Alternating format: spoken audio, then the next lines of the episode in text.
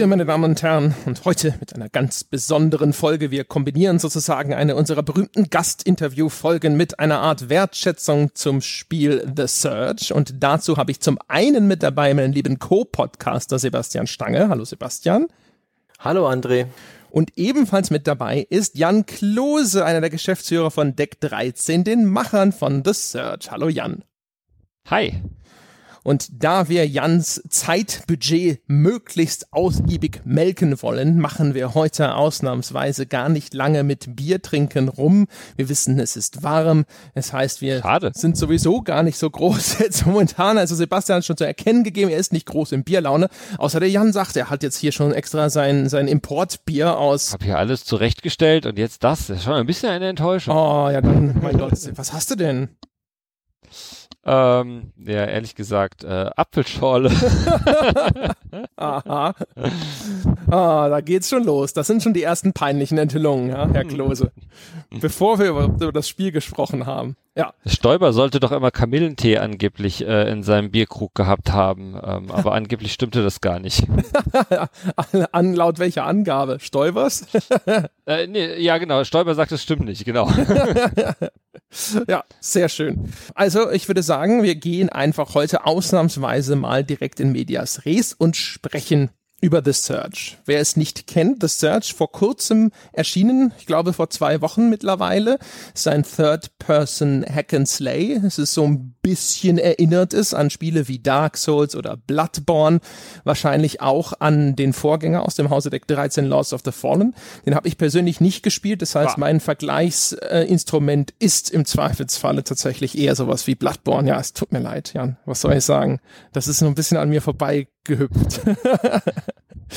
Dafür habe ich sehr viel Zeit inzwischen mit The Search verbracht, habe da mich auf Level 105 vorgekämpft. Ich habe das Spiel ungefähr, hm, ich würde behaupten, anderthalb Mal durchgespielt. Das ist äh, okay. deutlich mehr, als ich normalerweise tun würde. Aber diesmal wussten wir ja, haha, wir können ausnahmsweise mal mit dem Entwickler zusammen über das Spiel sprechen. Und umgekehrt habe ich mir natürlich sofort gedacht, so, oh shit, ja, da musst du dich aber ein bisschen einarbeiten. Nicht, dass es zwischendrin immer heißt, so, ja, Moment mal, das ist gar nicht so. Ähm, und jetzt ist natürlich die große und spannende Frage, womit fangen wir an? Wie fangen wir an, über The Search zu sprechen? Ich würde vielleicht einfach mal damit anfangen, es ist ja etwas, das links und rechts und vorn und hinten natürlich mit diesen Souls-Spielen verglichen wird. War das tatsächlich ein Vorbild für das Spiel? Habt ihr da gesessen und habt euch gedacht, wir wollen sowas machen wie Dark Souls? Naja, eigentlich hat das Ganze ja, wenn man es dann genau nimmt, angefangen mit, äh, mit Lords of the Fallen, wo wir, wo wir überlegt haben, äh, in welche Richtung wollen wir gehen mit unserem Spiel. Und äh, in dem Zuge haben wir, ähm, äh, Dark Souls gab es da noch gar nicht. Da war, glaube ich, das einzige Spiel in der in der Richtung war Demon's Souls, was da rauskam, als wir angefangen hatten. Ähm, und das haben wir schon äh, sehr positiv bemerkt, dass das Spiel rauskam. Wir kamen ja eigentlich, unser letztes Spiel davor war ja Venetica, was wir gemacht haben. Es war ja auch ein Third-Person äh, äh, Action-Rollenspiel, äh, natürlich viel storylastiger als jetzt äh, Lords of the Fallen damals. Ähm, aber die Richtung hat uns schon sehr gut gefallen. Und was wir halt echt cool fanden an Demon's Souls und dann während wir entwickelt haben, kam irgendwann auch Dark Souls raus, war, dass die Leute wirklich Bock auf schwere Spiele hatten. Und die Mechanik war natürlich äh, irgendwo in der Nähe von unserer, wo du auch schon irgendwie schwere, leichte Waffen haben konntest und, und um Gegner drumherum rollen und äh, irgendwie hinterhältige Angriffe ausführen. Aber natürlich nochmal viele, viele, viele Levels besser oder, oder einfach intensiver als das, was wir damals bei Venetica gemacht hatten. Und wir haben uns schon insofern daran orientiert, dass wir gesagt haben, geil, wir können das schwer machen, wir können das herausfordernd machen, äh, wir können hier wirklich auf knackige Gegnertypen setzen, Leute mögen das oder mögen das wieder, weil wir ja fanden, äh, davor waren Spiele vielleicht, äh, fingen sie an, etwas weichgespült zu sein von den Herausforderungen an den Spieler, äh, bis auf mehr so Nischentitel und wir haben uns total gefreut, dass das durch die Souls-Reihe, weil die wirklich das auch so perfekt gebaut haben, wieder richtig in den Vordergrund gerückt wurde. Und so haben wir es schon natürlich als Inspiration irgendwo gesehen und natürlich auch geguckt, wie machen die bestimmte Sachen, aber wir hatten jetzt nie nie irgendwie das Ziel zu sagen, so, wir sind jetzt auch so ein Souls-Spiel und, ähm, und wir machen das jetzt so wie die. Die, diese Idee, dass äh, Erfahrungspunkte, das ist ja normalerweise heutzutage wenn man so die, den etablierten Mechanismus anschaut, das ist eine Einbahnstraße, da geht's nur nach oben. Dass die erstens auch verloren werden können und dass die zweitens, dass man sich entscheiden muss, kann ich, äh, investiere ich sie vielleicht ins Crafting oder investiere ich sie tatsächlich ins Level-Up? Ja, das konkrete Ding. Selber ausgedacht oder inspiriert? Ich würde sagen, in dem Fall selber ausgedacht, aber ich finde die gedankliche Leistung nicht so stark sozusagen beim selber ausdenken, weil ich denke, das ist halt wirklich, äh, im Grunde genommen haben wir gesagt, wir machen was zwischen Erfahrungspunkte und Gold. So.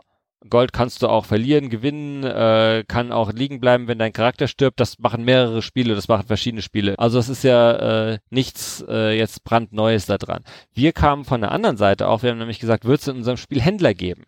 Wird es eine Ressource Gold geben, mit der wir bei irgendjemand irgendwas kaufen? Wollen wir das trennen voneinander? Wir haben gesagt, nee, eigentlich finden wir es cool, wenn alles eine Ressource ist, weil wir nämlich auf das ganze Metagame von Händlern, Händler-NPCs, Shops und so weiter verzichten wollen. Das passt auf der anderen Seite wieder zur Spielwelt, weil wir in der Spielwelt sagen, du bist alleine. Äh, es gibt äh, gerade in den meisten Fällen in diesem Spiel eben keine Infrastruktur. Alles, was du im Spiel brauchst, musst du finden, musst du dir erkämpfen, musst du dir erarbeiten. Dafür macht eine Ressource wie Gold nicht so viel Sinn. Auf der anderen Seite wollten wir trotzdem, dass du irgendwas äh, leveln und einsammeln kannst. Und dann haben wir gesagt, okay, dann macht es viel mehr Sinn, eine Währung zu haben, das ist dann unser, unser Tech-Scrap oder Altmetall, äh, mit dem du beides erfüllen kannst. Und äh, da kam das eigentlich her. Und dann zu sagen, du kannst es sowohl fürs Leveling als auch für Ausrüstung und für Upgrades, also deine Core Power äh, verwenden, die du wiederum brauchst, um mehr Implantate, was ja äh, in gewisser Weise ein bisschen skillähnlich ist, zu verwenden. Ähm, das kam dann im nächsten Schritt, dass wir gesagt haben, okay, ist doch spannend, wenn man die Ressource aufteilen kann hier, wenn man die gleiche Ressource für verschiedene Sachen verwendet.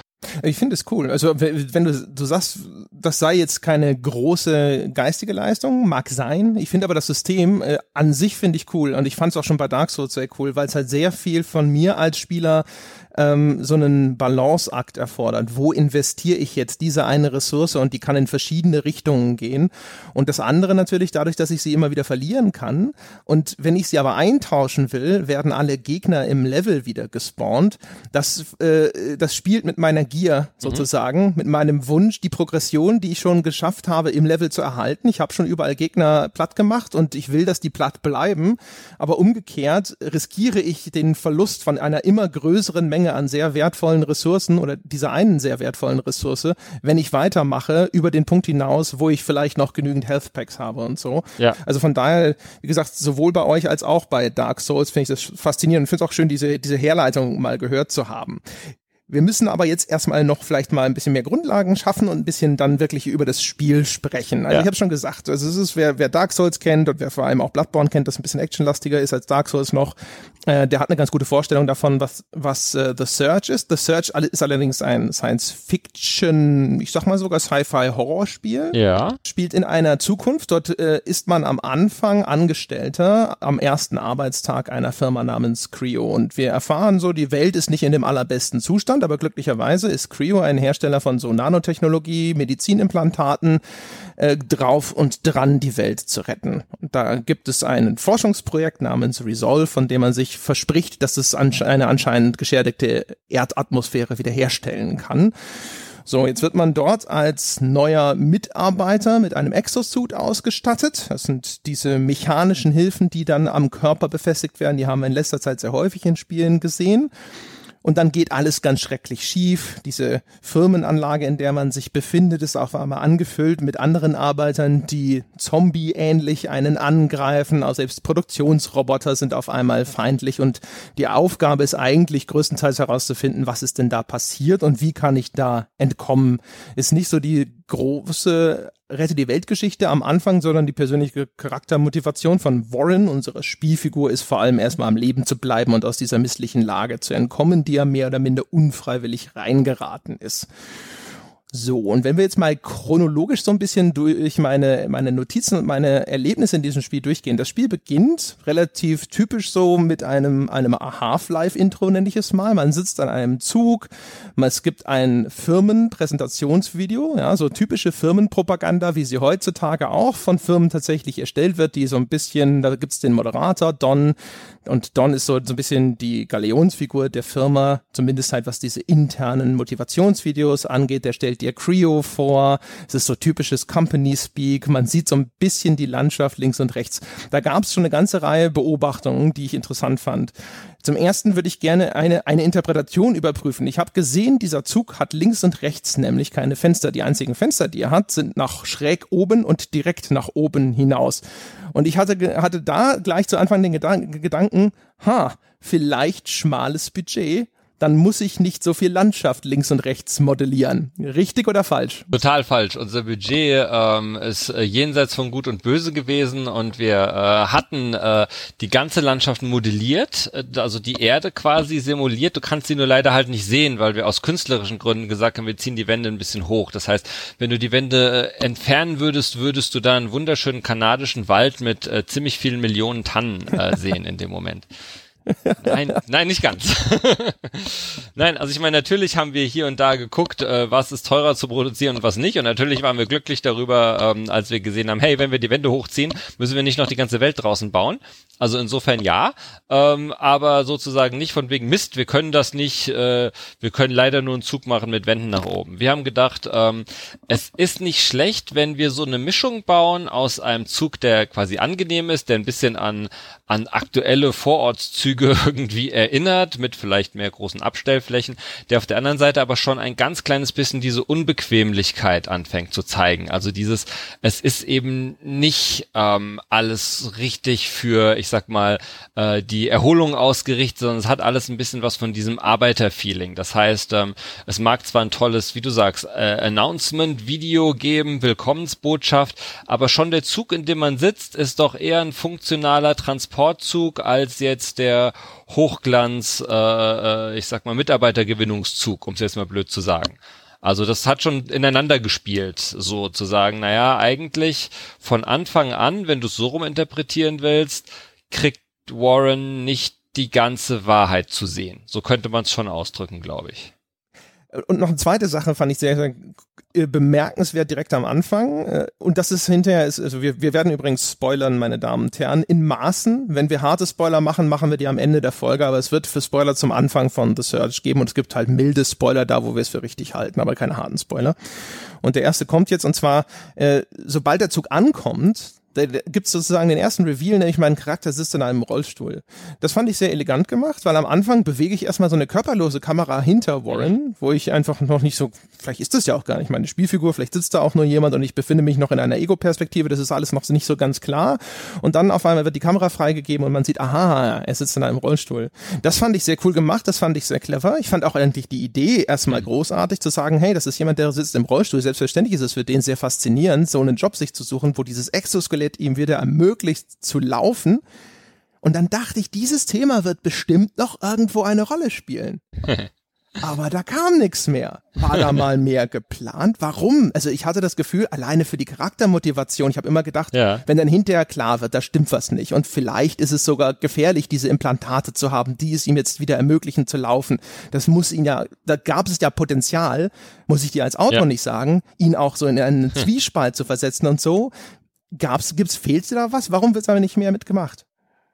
Ja, also wir haben tatsächlich vielleicht jetzt im Nachhinein, wenn wir uns so angucken, wie das, wie das Ganze ankommt, haben wir ähm, den Layer vielleicht ein bisschen zu schwach behandelt. Also wir haben tatsächlich gesagt, ähm, wir wollen eine schöne Einleitung, dass du dich mit der Figur identifizierst, aber dann sollst du eigentlich das Spiel selber übernehmen. Wir wollen eigentlich nicht dich sozusagen in so einer Story drinnen lassen, wo du eigentlich Stück für Stück mehr über deine Figur erfährst, weil es dein Spiel sein soll. Aber wir haben jetzt auch gemerkt, dass viele Leute gesagt haben, wieso denn? Ich hätte gerne mehr über den erfahren. Es geht doch irgendwie schön los mit so diesen Überraschungsdingern und so. Warum habt ihr mich, so also wie du es gerade sagst, warum habt ihr mir nicht noch mehr davon gegeben? Also das war vielleicht ein bisschen eine, eine falsche Einschätzung zu sagen, ähm, lass die Spieler lieber selbst ihr eigenes äh, Erlebnis in den Vordergrund stellen und ähm, auf der anderen Seite, ich sag mal, wenn man schon eine Figur hat, die man gestaltet, kann man sie natürlich auch noch mehr gestalten genau auf diese Sachen noch eingehen.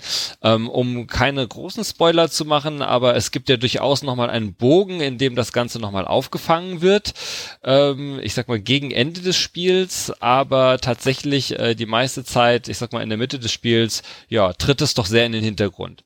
war zwar gewollt, aber vielleicht hätte man das durchaus noch ein bisschen äh, verstärken sollen. Also gerade weil ich am Anfang, das war so der erste Moment, wo das Spiel mich dann auch so ein bisschen hatte. Mhm. Hab so, mhm. das ging so los. Ich fand auch dieses, dieses Firmen-Promo-Video insofern gut gemacht, weil ich dachte so, ja, ich kann mir echt vorstellen, dass eine Firma genau sowas produziert. Ja. Also es trifft den Ton, ja, gerade den so amerikanische Firmen anschlagen, was diese Firmenpropaganda angeht, äh, was im Kontext von The Search so eigentlich noch mehr Sinn macht, mhm. also dieses Propagandahafte, wo man schon alleine in der Art, wie es gestaltet ist, das Gefühl bekommt, so okay, das ist, das ja. ist jetzt hier alles aufgeplustert und ich krieg nicht die ganze Wahrheit, auch weil man natürlich sowieso schon weiß ja, dass äh, wahrscheinlich sich in diesem Spiel noch einiges nicht zum Guten wendet. Ähm, aber das mit dem, mit dieser, dieser Anfangssequenz, ja. das fand ich echt sehr, sehr cool, auch wenn man dann halt erstmal zu diesem Recruitment Center mit seinem Rollstuhl fahren muss und man muss so äh, nach dem Weg fragen. Man kommt Treppen nicht hoch, man muss gucken, wo ist denn sozusagen der Rollstuhl geeignete Weg. Ist auch eine clevere Version des Gatings, dass man sagt, hier geht's halt nur da lang, weil nur da sind Rampen für dich als Rollstuhlfahrer. Also das war alles sehr, sehr gut gemacht, wo ich gedacht habe, klasse. Und dann, äh, dass, dass das dann so abgeschnitten war, war einfach nur sowas, wo ich gedacht habe, so, boah, ich glaube, da haben sie Geld sozusagen liegen lassen, ja, also Story-Geld auf der Straße. ja, also ich stimme dir zu, man hätte da auf jeden Fall mehr mitmachen können. Ähm, und äh, wie gesagt, ähm, wir dachten vielleicht wirklich, da will der Spieler ein bisschen mehr auf sich gestellt sein, ein bisschen mehr selber selber sich äh, eine Rolle äh, entwickeln, aber durchaus, ja, hätte man das man, es hätte noch Stellen gegeben, bestimmt, wo man das ganz gut hätte spielen können. Gebe ich dir vollkommen recht. Sebastian, du äh, bist jetzt sozusagen die ganze Zeit so auf die, die Rückbank in diesem Auto verbannt worden. Du hast ja auch gespielt. Also klinke dich ein. Ja, ich wollte, ich, es macht Spaß hier zuzuhören und das ein bisschen abzugleichen mit meinen eigenen Erfahrungen. Ich habe es auch nicht so weit gespielt wie du. Ich muss hier äh, zugestehen, dass ich es gerade mal den zweiten Bereich geschafft habe und ungefähr fünf Stunden drin habe. Und der zweite wird dann deutlich schwieriger als der Idiotenhügel am Anfang. Ähm, und da ist auch langsam eine Frusttoleranz erreicht. Ich hatte einfach auch nicht so viel Zeit, das zu spielen. Ähm, aber um was aufzugreifen, was vorhin schon angesprochen wurde, und zwar war das Budget nicht da, um das Außenareal von dem Zug zu designen und dann hat es mir so Spaß gemacht am Anfang in diesem, das habe ich auch gleich gelobt, dass ich mit Andy gesprochen habe, in diesem Schrottplatz den, den Spielbeginn zu gestalten. Das war mal eine helle, sonnige, farbenfrohe Kulisse für so eine Art Spiel, die ich bis jetzt nur als düster und, und melancholisch kenne, hat mir das echt gefallen. Und die, die, dieses Farbenfrohe nimmt das Spiel ja auch den Rest des Spiels über mit, aber der Rest des Spiels ist dann schon vorrangig in Innenräumen angelegt und das ist wahrscheinlich auch eine Budgetsache gewesen, oder? Ich hätte mir noch irgendwie, ich habe jetzt auch noch ein bisschen bei YouTube geschaut, was denn noch so an, an Umgebungen kommt, habe mich auch ganz fies gespoilert, was das Ende angeht und ähm, das interessiert mich. Also so noch ein bisschen was interessanteres außen äh, an Arealen, das fände ich irgendwie gut. Aber man muss sagen, euch sind die Innenareale auch gut gelungen. Die sind äh, ganz wunderbar verabkürzungt. Also ähm, Shortcut-Porn nennen das die Souls-Freunde und das ist euch echt gut gelungen. Danke dafür. Ja, ich meine, ähm, natürlich hat alles irgendwie ein Budget, aber jetzt zu sagen, na ja, das konnten wir uns nicht leisten, deswegen haben wir es nicht gemacht, ist eigentlich die falsche Herangehensweise. Also so, so entwickeln wir keine Spiele und ich glaube, so entwickeln wenige Leute Spiele. Eigentlich geht's immer andersrum. Eigentlich geht's darum zu sagen, okay, ähm, das ist unsere Idee. Jetzt haben wir irgendwann ein Budget dafür, vereinbart. Und äh, man weiß, das wird auch meistens so ungefähr eingehalten. Vielleicht sieht man irgendwann in der Entwicklung nochmal gemeinsam mit seinem Publisher, hey, guck mal, da brauchen wir mehr oder oh, das hat nicht so geklappt, da müssen wir eine Runde drehen. Abgesehen davon bleibt so ein Budget aber, wie es ist. Und das ist eigentlich arbeiten wir so, sobald wir unser Budget dann irgendwann kennen, sagen wir, okay, was für ein Spiel können wir jetzt wirklich daraus machen? Und dann sagen wir nicht, ach, wir müssen eigentlich jetzt aus dem Drehbuch Seiten rausschneiden, weil die Millionen nicht gereicht haben. So rum läuft es eigentlich nicht, sondern es läuft darum zu sagen, okay, ähm, wir wollen, dass das Ganze in einer Fabrik spielt. Wie viel Fabrik zeigen wir? Wie können wir das Thema so variieren, dass es irgendwie eben nicht Fabrik, sondern Industriekomplex wird? Wie schaffen wir es, äh, verschiedene historische Phasen vielleicht von dem Unternehmen zu zeigen? Wie können wir verschiedene Arten zeigen da drinnen von dem, was, was wie Leute, äh, also was sie da drin erleben, das heißt Forschung, Management, äh, irgendwie eher niedere Arbeiten und so weiter. Wie können wir vielleicht zeigen, was früher mal war mit dem etwas äh, äh, in die Tage gekommenen Komplex, äh, der, so der Schrottplatz oder oder oder ehemalige Raketenfertigung ist, sowas in der Art. Ähm, und ähm, wir sind eher so rum rangegangen. Das heißt, wir haben eher gesagt, okay, es wäre doch aber cool, wenn wir auch ein paar schicke Außenareale zeigen. Wir haben sogar eigentlich andersrum ein bisschen mehr noch investiert, um die ein bisschen größer zu machen. Das heißt, sowohl sowohl der Anfangsbereich war früher kleiner geplant, als auch später kommt man ja nochmal, um weiter bei den Spoilern zu bleiben, in den Bereich der ähm, alten Labors, wo man diese Geschichte von dem äh, Resolve, der Resolve-Herstellung dieser Chemikalien äh, ein bisschen mehr lernen kann oder näher gebracht bekommt. Also das ist ja auch nochmal ein Außenareal. Klar ist jetzt nicht irgendwie die Mad Max-Wüste oder sowas und auch kein Fallout-Spiel, wo ich irgendwie ewig gerade auslaufen kann und die nächste Stadt finde. Aber das war auch nicht der Plan. Also der Plan war wirklich, ähm, wir haben, äh, wenn man mal von Inspirationen redet, öfter mal ähm, ähm, Arkham Asylum, äh, also Batman, mit in die Diskussion genommen, was ja in einer einzigen Anstalt spielt. So, aber trotzdem so gebaut ist, dass dem Spieler diese Anstalt nicht langweilig wird, mit Innenhöfen, mit äh, dann irgendwie Grünflächen dazwischen und so weiter und irgendwann kommt die Bathöhle rein äh, und außenrum sieht man immer die Skyline, aber man geht nicht mal kurz nochmal in die Stadt und man fährt auch nicht nur mit dem Boot auf dem Wasser rum, sondern das ist eigentlich die Kulisse. Das war ein bisschen auch unsere Idee zu sagen, wie kriegen wir so einen Industriekomplex hin, der das widerspiegelt, was wir wollen und wie kriegen wir es trotzdem hin, dass er nicht langweilig wird. Jetzt könnte man natürlich sagen, hm, eure Innen-Außen-Ratio, da hättet ihr aber noch mal ein bisschen mehr machen können. Ähm, kann sein, aber wie gesagt, also innen, der Vorteil natürlich auch bei den Innenflächen, die wir hatten, war, wir konnten halt sehr gut damit spielen, dass es auch mal in die Tiefe und in die Höhe ging. Und man merkt das im Vergleich, wenn man spielt, das erste Areal ist doch eher flach gehalten, auch wenn es da auch Tunnels gibt und Wege nochmal oben drüber und so mehrere Stockwerke. Aber im Grunde genommen, wenn man das jetzt mit dieser Hauptproduktionshalle vergleicht, äh, wo wir wirklich uns verschachtelt und vertunnelt und hin und her äh, verwoben haben, bis die Spieler auch irgendwann gesagt haben, ein bisschen mehr äh, Direction hätte vielleicht hier und da schon geholfen. Ähm, das sind natürlich Unterschiede, wo wir auch gesagt haben, wir mögen das aber gerade ähm, auch ein bisschen mehr vertikal zu spielen, ein bisschen mehr würfelig wirklich den Spieler rumzuschicken. Ähm, das geht natürlich einfacher mit Gebäudestrukturen als wirklich mit so einem äh, Wald oder Außenareal. Von daher haben wir gesagt, für die, für die Spielart, die wir zeigen wollen, ist das Gebäude einfach dominierend. Trotzdem Klar, man hätte auch noch andere, vielfältigere Areale zeigen können. Generell aber war das schon eine Entscheidung, in die Richtung zu gehen. Ob die jetzt wirklich hundertprozentig richtig und cool war, das äh, steht natürlich auf dem anderen Blatt. Also ich hatte zwischendrin, als ich mit Sebastian über das Spiel gesprochen habe, hatte ich mal gesagt, ich äh, das Positive ist sozusagen. Das eine Positive, was du gefunden hast. Positive. Nein, nein. Nein, nein, das Positive unten drunter ist, dass die Kritikpunkte, die ich habe, sind größtenteils durch Geld zu beheben. Einer der großen Kritikpunkte, das sieht man auch, glaube ich, in dem Spielerfeedback draußen, ist halt einfach erstmal visuelle Varianz. Also man hat schon das Gefühl, ja, diese unterschiedlichen Areale, die haben durchaus einen eigenen Charakter. Also das äh, Research and Development sieht anders als, als dieser Executive Floor und du hast auch diese Production B schon erwähnt, die ist dann wirklich sehr fabrikig aber man hat schon den Eindruck, das sind halt, sag ich mal, so Recycling-Elemente, ne? Also nicht mal, dass jetzt jeder Abkürzungstunnel ungefähr gleich aussieht, sondern auch wenn du dann halt in der Production B, das ja auch wirklich ein sehr großes Areal ist, dass man auch noch mehrfach besucht, da äh, äh ab und zu sitzt du da und denkst dir, ich, das sieht doch genau gleich aus. Es sind fehlen einfach diese diese eindeutigen, markanten Merkmale, wo es sich dann vielleicht auch in sich stärker unterscheidet. Es gibt durchaus sehr markante Areale dort auch, ganz klar. Aber ich, das war für mich am frappierendsten, als ich einmal zur Production B später zurückgekehrt bin, äh, nachdem man diese Security Rig hat und auf einmal neue äh, Wege sich auftun. Und ich erinnerte mich, dass es da auch noch Türen gab, die ich noch nicht geöffnet hatte.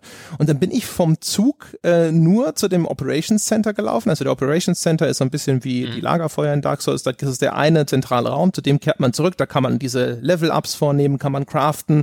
Äh, da wird aber auch, wenn man dann, wenn man das Crafting oder auch die Medbay benutzt, wird dann eben die Gegnerpopulation zurückgesetzt. Und dann habe ich den Weg zum Zug nicht mehr zurückgefunden. Weil das für mich alles so, so äh, verdammt, war das nicht hier? Der, ich hatte den Weg, den ich gegangen war, noch grob im Kopf, aber es war für mich einfach noch zu wenig Wiedererkennungswert da. Das kann ich mir überhaupt nicht vorstellen. Ja, ähm, klar, ich meine, äh, vielfältiger geht immer und äh, hübscher auch und natürlich äh, hat es irgendwann auch was mit dem Budget zu tun, nicht nur das finanzielle, auch das zeitliche natürlich. Ähm, wie viel kann man in, in, in die Dinge reinstopfen? Aber auf der anderen Seite ist es auch, denke ich, immer sozusagen das kreative Budget, einfach zu sagen, okay, wie lange ähm, können wir uns jetzt hier noch aufhalten? Wie wichtig ist es, dass die Wand jetzt nochmal neues Steinmaterial hat oder wie wichtig ist es, dass sie eben gar kein Stein ist, sondern mal was ganz anderes hier ist? Ähm, und am Schluss, klar, ich meine, man hat irgendeine Art von Baukasten und ähm, wie viele Elemente man sozusagen ganz frei gestaltet, um Sachen besonders zu machen, ähm, das fällt einem nicht immer leicht. Aber trotzdem glaube ich, ähm, ich will jetzt nicht uns selbst schlecht reden sozusagen, aber ähm, ich glaube durchaus, ähm, es ist nur zum Teil eine Budgetfrage. Man kann auch solche Sachen noch stärker auf den Punkt designen, indem man äh, ganz besondere Blickfangmomente einbaut. Die, das muss nicht immer aus neuen Objekten sein. Das kann auch äh, einfach was mit Beleuchtung zu tun haben, mit Wegführung und wirklich kleineren, besonderen Sachen, die man irgendwo verteilt. Also ähm, ich glaube, da kann man noch, wie mit allen anderen Sachen sicherlich, kann man da auch noch eine gute Schippe drauflegen. Ähm, natürlich, ja, waren wir muss man natürlich auch sagen, überhaupt froh, dass wir in der richtigen Zeit die Sachen so hinbekommen haben, dass wir erstmal zufrieden damit waren. Und ähm, ich glaube, bei, bei jedem Entwickler ist es so, wenn man sich jetzt das Spiel nochmal anguckt, es ist released, man, man, man sieht, wie es ankommt. Man würde natürlich jetzt gerne noch eine Million Sachen anfassen und alles nochmal neu machen. Und sicherlich, wenn jemand seinen Film im Kino sieht, will er vielleicht nochmal neu drehen, weil er weiß, dass es jetzt doch gar nicht der Cut war, den er wollte. Aber irgendwann ist das Ding einfach mal draußen und es ist, wie es ist. Und ähm, ja, ähm, äh, sicherlich gibt es noch viele Ideen, wenn du hier mal im Studio fragen würdest, was die Leute gerne an ihrem Bereich, an ihren Sachen ähm, anders machen würden. Und ähm, ich meine, ein paar Kleinigkeiten können wir tatsächlich anders machen, aber da konzentrieren wir uns natürlich gerade drauf, das Balancing an einigen Stellen noch zu verbessern oder einfach Features, die nur zu 90 Prozent so funktionieren, wie sie wollen, einfach zu fixen oder oder äh, besser äh, dreizustellen. Das sind die Sachen, die wir jetzt gerade mit Patches machen, weil wir sagen, das sind halt wirklich Unterschiede im Spielspaß und die können wir relativ äh, schnell, kurzfristig verändern. Und äh, immerhin gibt's da sozusagen ein, eine Sache, ein Ding, was man auch im Nachhinein noch verbessern kann, um ein bisschen mehr ja, zu reagieren darauf, wie die Sachen ankommen. Was auch ein bisschen auffällt, ist natürlich, dass gerade der, dieser Bereich Production B, das ist der, zu dem man zurückkehrt. Ich glaube sogar mehrfach, wenn ich mich recht entsinne. Ja. Und ähm, ist das ein, einer dieser Fälle, also ist es auch so zum Beispiel, der Production B, der ist auch, glaube ich, der größte Bereich, der danach, die Biolabs ist nochmal relativ groß, danach werden sie etwas kleiner.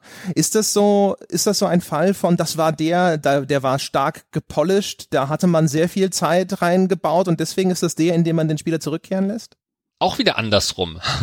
ähm, und zwar ähm, äh, am Anfang sind die Levels ja noch nicht da und wir bauen nicht erst ein Level und sagen dann so, wie geht das Spiel weiter und sagen, ah, der nächste Level kann jetzt nicht so groß werden, sondern wir haben ja am Anfang eine riesige Karte, wo wir versuchen, das Spiel aufzubauen. Das heißt, wir sagen, okay, erstmal, wie sieht die Reise des Spielers aus? Hier fängt er an, hier sind die Höhepunkte, hier soll er das erfahren, hier soll er zurückkommen, da sind die Bosse, da ist das Finale und dann ist Ende. Das sind zuerst irgendwie, das ist eine Reihe von Stichpunkten, die auf einen Zettel passt.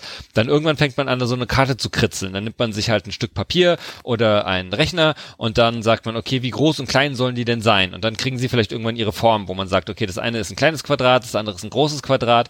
Und in diesem Moment entscheidet sich eigentlich schon, welches Level wie groß ist und wie bedeutend und wie oft man dahin zurückkehrt. Danach ist der Käse schon gegessen sozusagen. Das heißt, hier war es sozusagen, das hier ist unser Hauptareal, da soll der Spieler sich sehr oft aufhalten. Es war am Anfang sogar geplant, dass er das noch mehr als, als Hub begreifen soll, also als, als wirklich so das Herzstück, zu dem er immer wieder so zurückkehrt. Das merkt man vielleicht auch daran, dass man zum Beispiel die meisten NPCs und Questleute in diesem Hub versammeln kann in dem Operation Center. So, die, die, die kann man alle dahin bringen. Also von, von unserem Gefühl am Anfang, als wir es gestaltet haben, war es noch viel mehr sozusagen, da wird man immer wieder hin zurückkehren. Man kehrt halt doch nicht so viel wieder zurück, wie man, wie wir das am Anfang gedacht haben.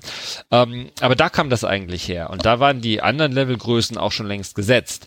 Das heißt, äh, war eher nicht so danach zu sagen, jetzt haben wir irgendwie nichts, was so gut gepolished ist oder lass das mal kleiner machen oder sowas, im nächsten Schritt, nachdem wir diese Größen hatten, haben wir dann wirklich angefangen zu sagen, wo müssen Gegner stehen, wie ist das Ganze äh, untereinander ausbalanciert aufgebaut? Und haben dann Stück für Stück die äh, ganzen Sachen sozusagen als Klötzchenwelten, als, als äh, Blockings, wie wir sie immer nennen, aufgebaut, so dass du relativ früh auch wieder nicht so früh, wie wir es kennen wollten als Entwickler, aber relativ früh doch durch die ganze Spielwelt schon durchlaufen konntest mit deiner Figur, auch wenn die Spielwelt halt nur Klötzchen waren. Aber da konnten wir dann auch schon einschätzen, okay, welches Level ist größer, welches ist kleiner, wo macht es Spaß, wie das Level aufgebaut ist. Und dann sind wir sozusagen in die Level für Level Gruppen reingegangen, haben gesagt, hier bauen wir jetzt mal eine Beispielsituation, hier beschäftigen wir uns jetzt erstmal mehr mit der Kulisse, hier beschäftigen wir uns mit den Hauptwegen und haben dann angefangen, das ganze Level für Level spielbar zu kriegen. Teilweise auch parallel parallel. Ähm, und so ist da, kommt das dann am Schluss zusammen. Aber es ist sozusagen nicht Level fertig, gucken, was wir fürs nächste Level machen können, sondern ähm, ja, eher ein bisschen Schicht für Schicht, ähm, immer mal ein bisschen was auftragen, immer mal ein bisschen was abschneiden und dann äh, kommt das Ergebnis bei raus. Und dann haben wir auch natürlich gar nicht mehr so viel, ganz am Ende, wenn du wirklich siehst, wie sich alles spielt, haben wir gar nicht mehr so viele Entscheidungsmöglichkeiten zu sagen, hm, das Level würden wir jetzt aber eher gerne halbieren und das Level würden wir gerne noch ein bisschen verlängern, weil der Spieler da irgendwie noch Wege braucht. Das wird ziemlich schwer immer am Schluss darauf zu reagieren, auf das, was die Spieler wirklich machen und zu sagen, okay, hier noch eine Abkürzung rein, da noch einen weiteren Weg rein, hier sollte noch ein Gegner hin, weil man eben schon ziemlich weit von der, von der Theorie ist und die Praxis dann so immer ein bisschen nachziehen muss. Gar nicht so leicht in dem Fall.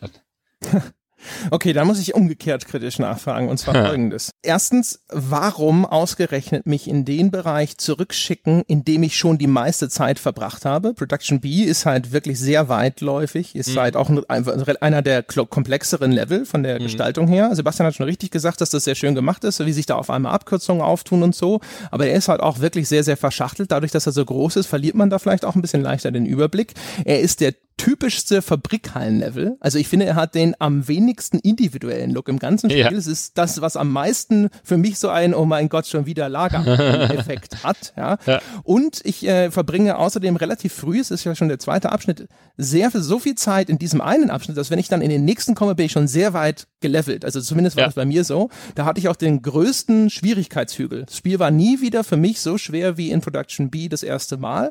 Aha deswegen, wieso diese Gestaltung? War das, war das, ist das auch was, wo du jetzt im Nachgang sagst, so, ja, weiß ich nicht, also vielleicht hätte man auch den ein bisschen kleiner und den anderen ein bisschen größer machen sollen?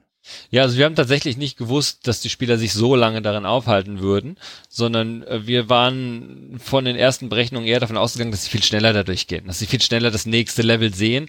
Und ähm, die Idee war tatsächlich mehr zu sagen, das Level ist eigentlich ein Spielerlebnis und der Ausflug zu diesen ähm, äh, Abandoned Labs, die da danach kommen oder Resolve Biolabs, das ist so das ist so ein Bogen eigentlich eher, den du kurz machst. Du guckst sozusagen mal kurz raus äh, und gehst dann wieder rein. So war es am Anfang geplant. Also eigentlich war es geplant, dass du äh, das äh, die Central Production am Stück spielst mit einem kurzen Ausflug mal wieder nach draußen ich habe es auch vorhin schon mal gesagt, wir haben dann die Außenareale größer gemacht, weil wir gesagt haben, die sind eigentlich interessant und wir wollen da mehr zeigen.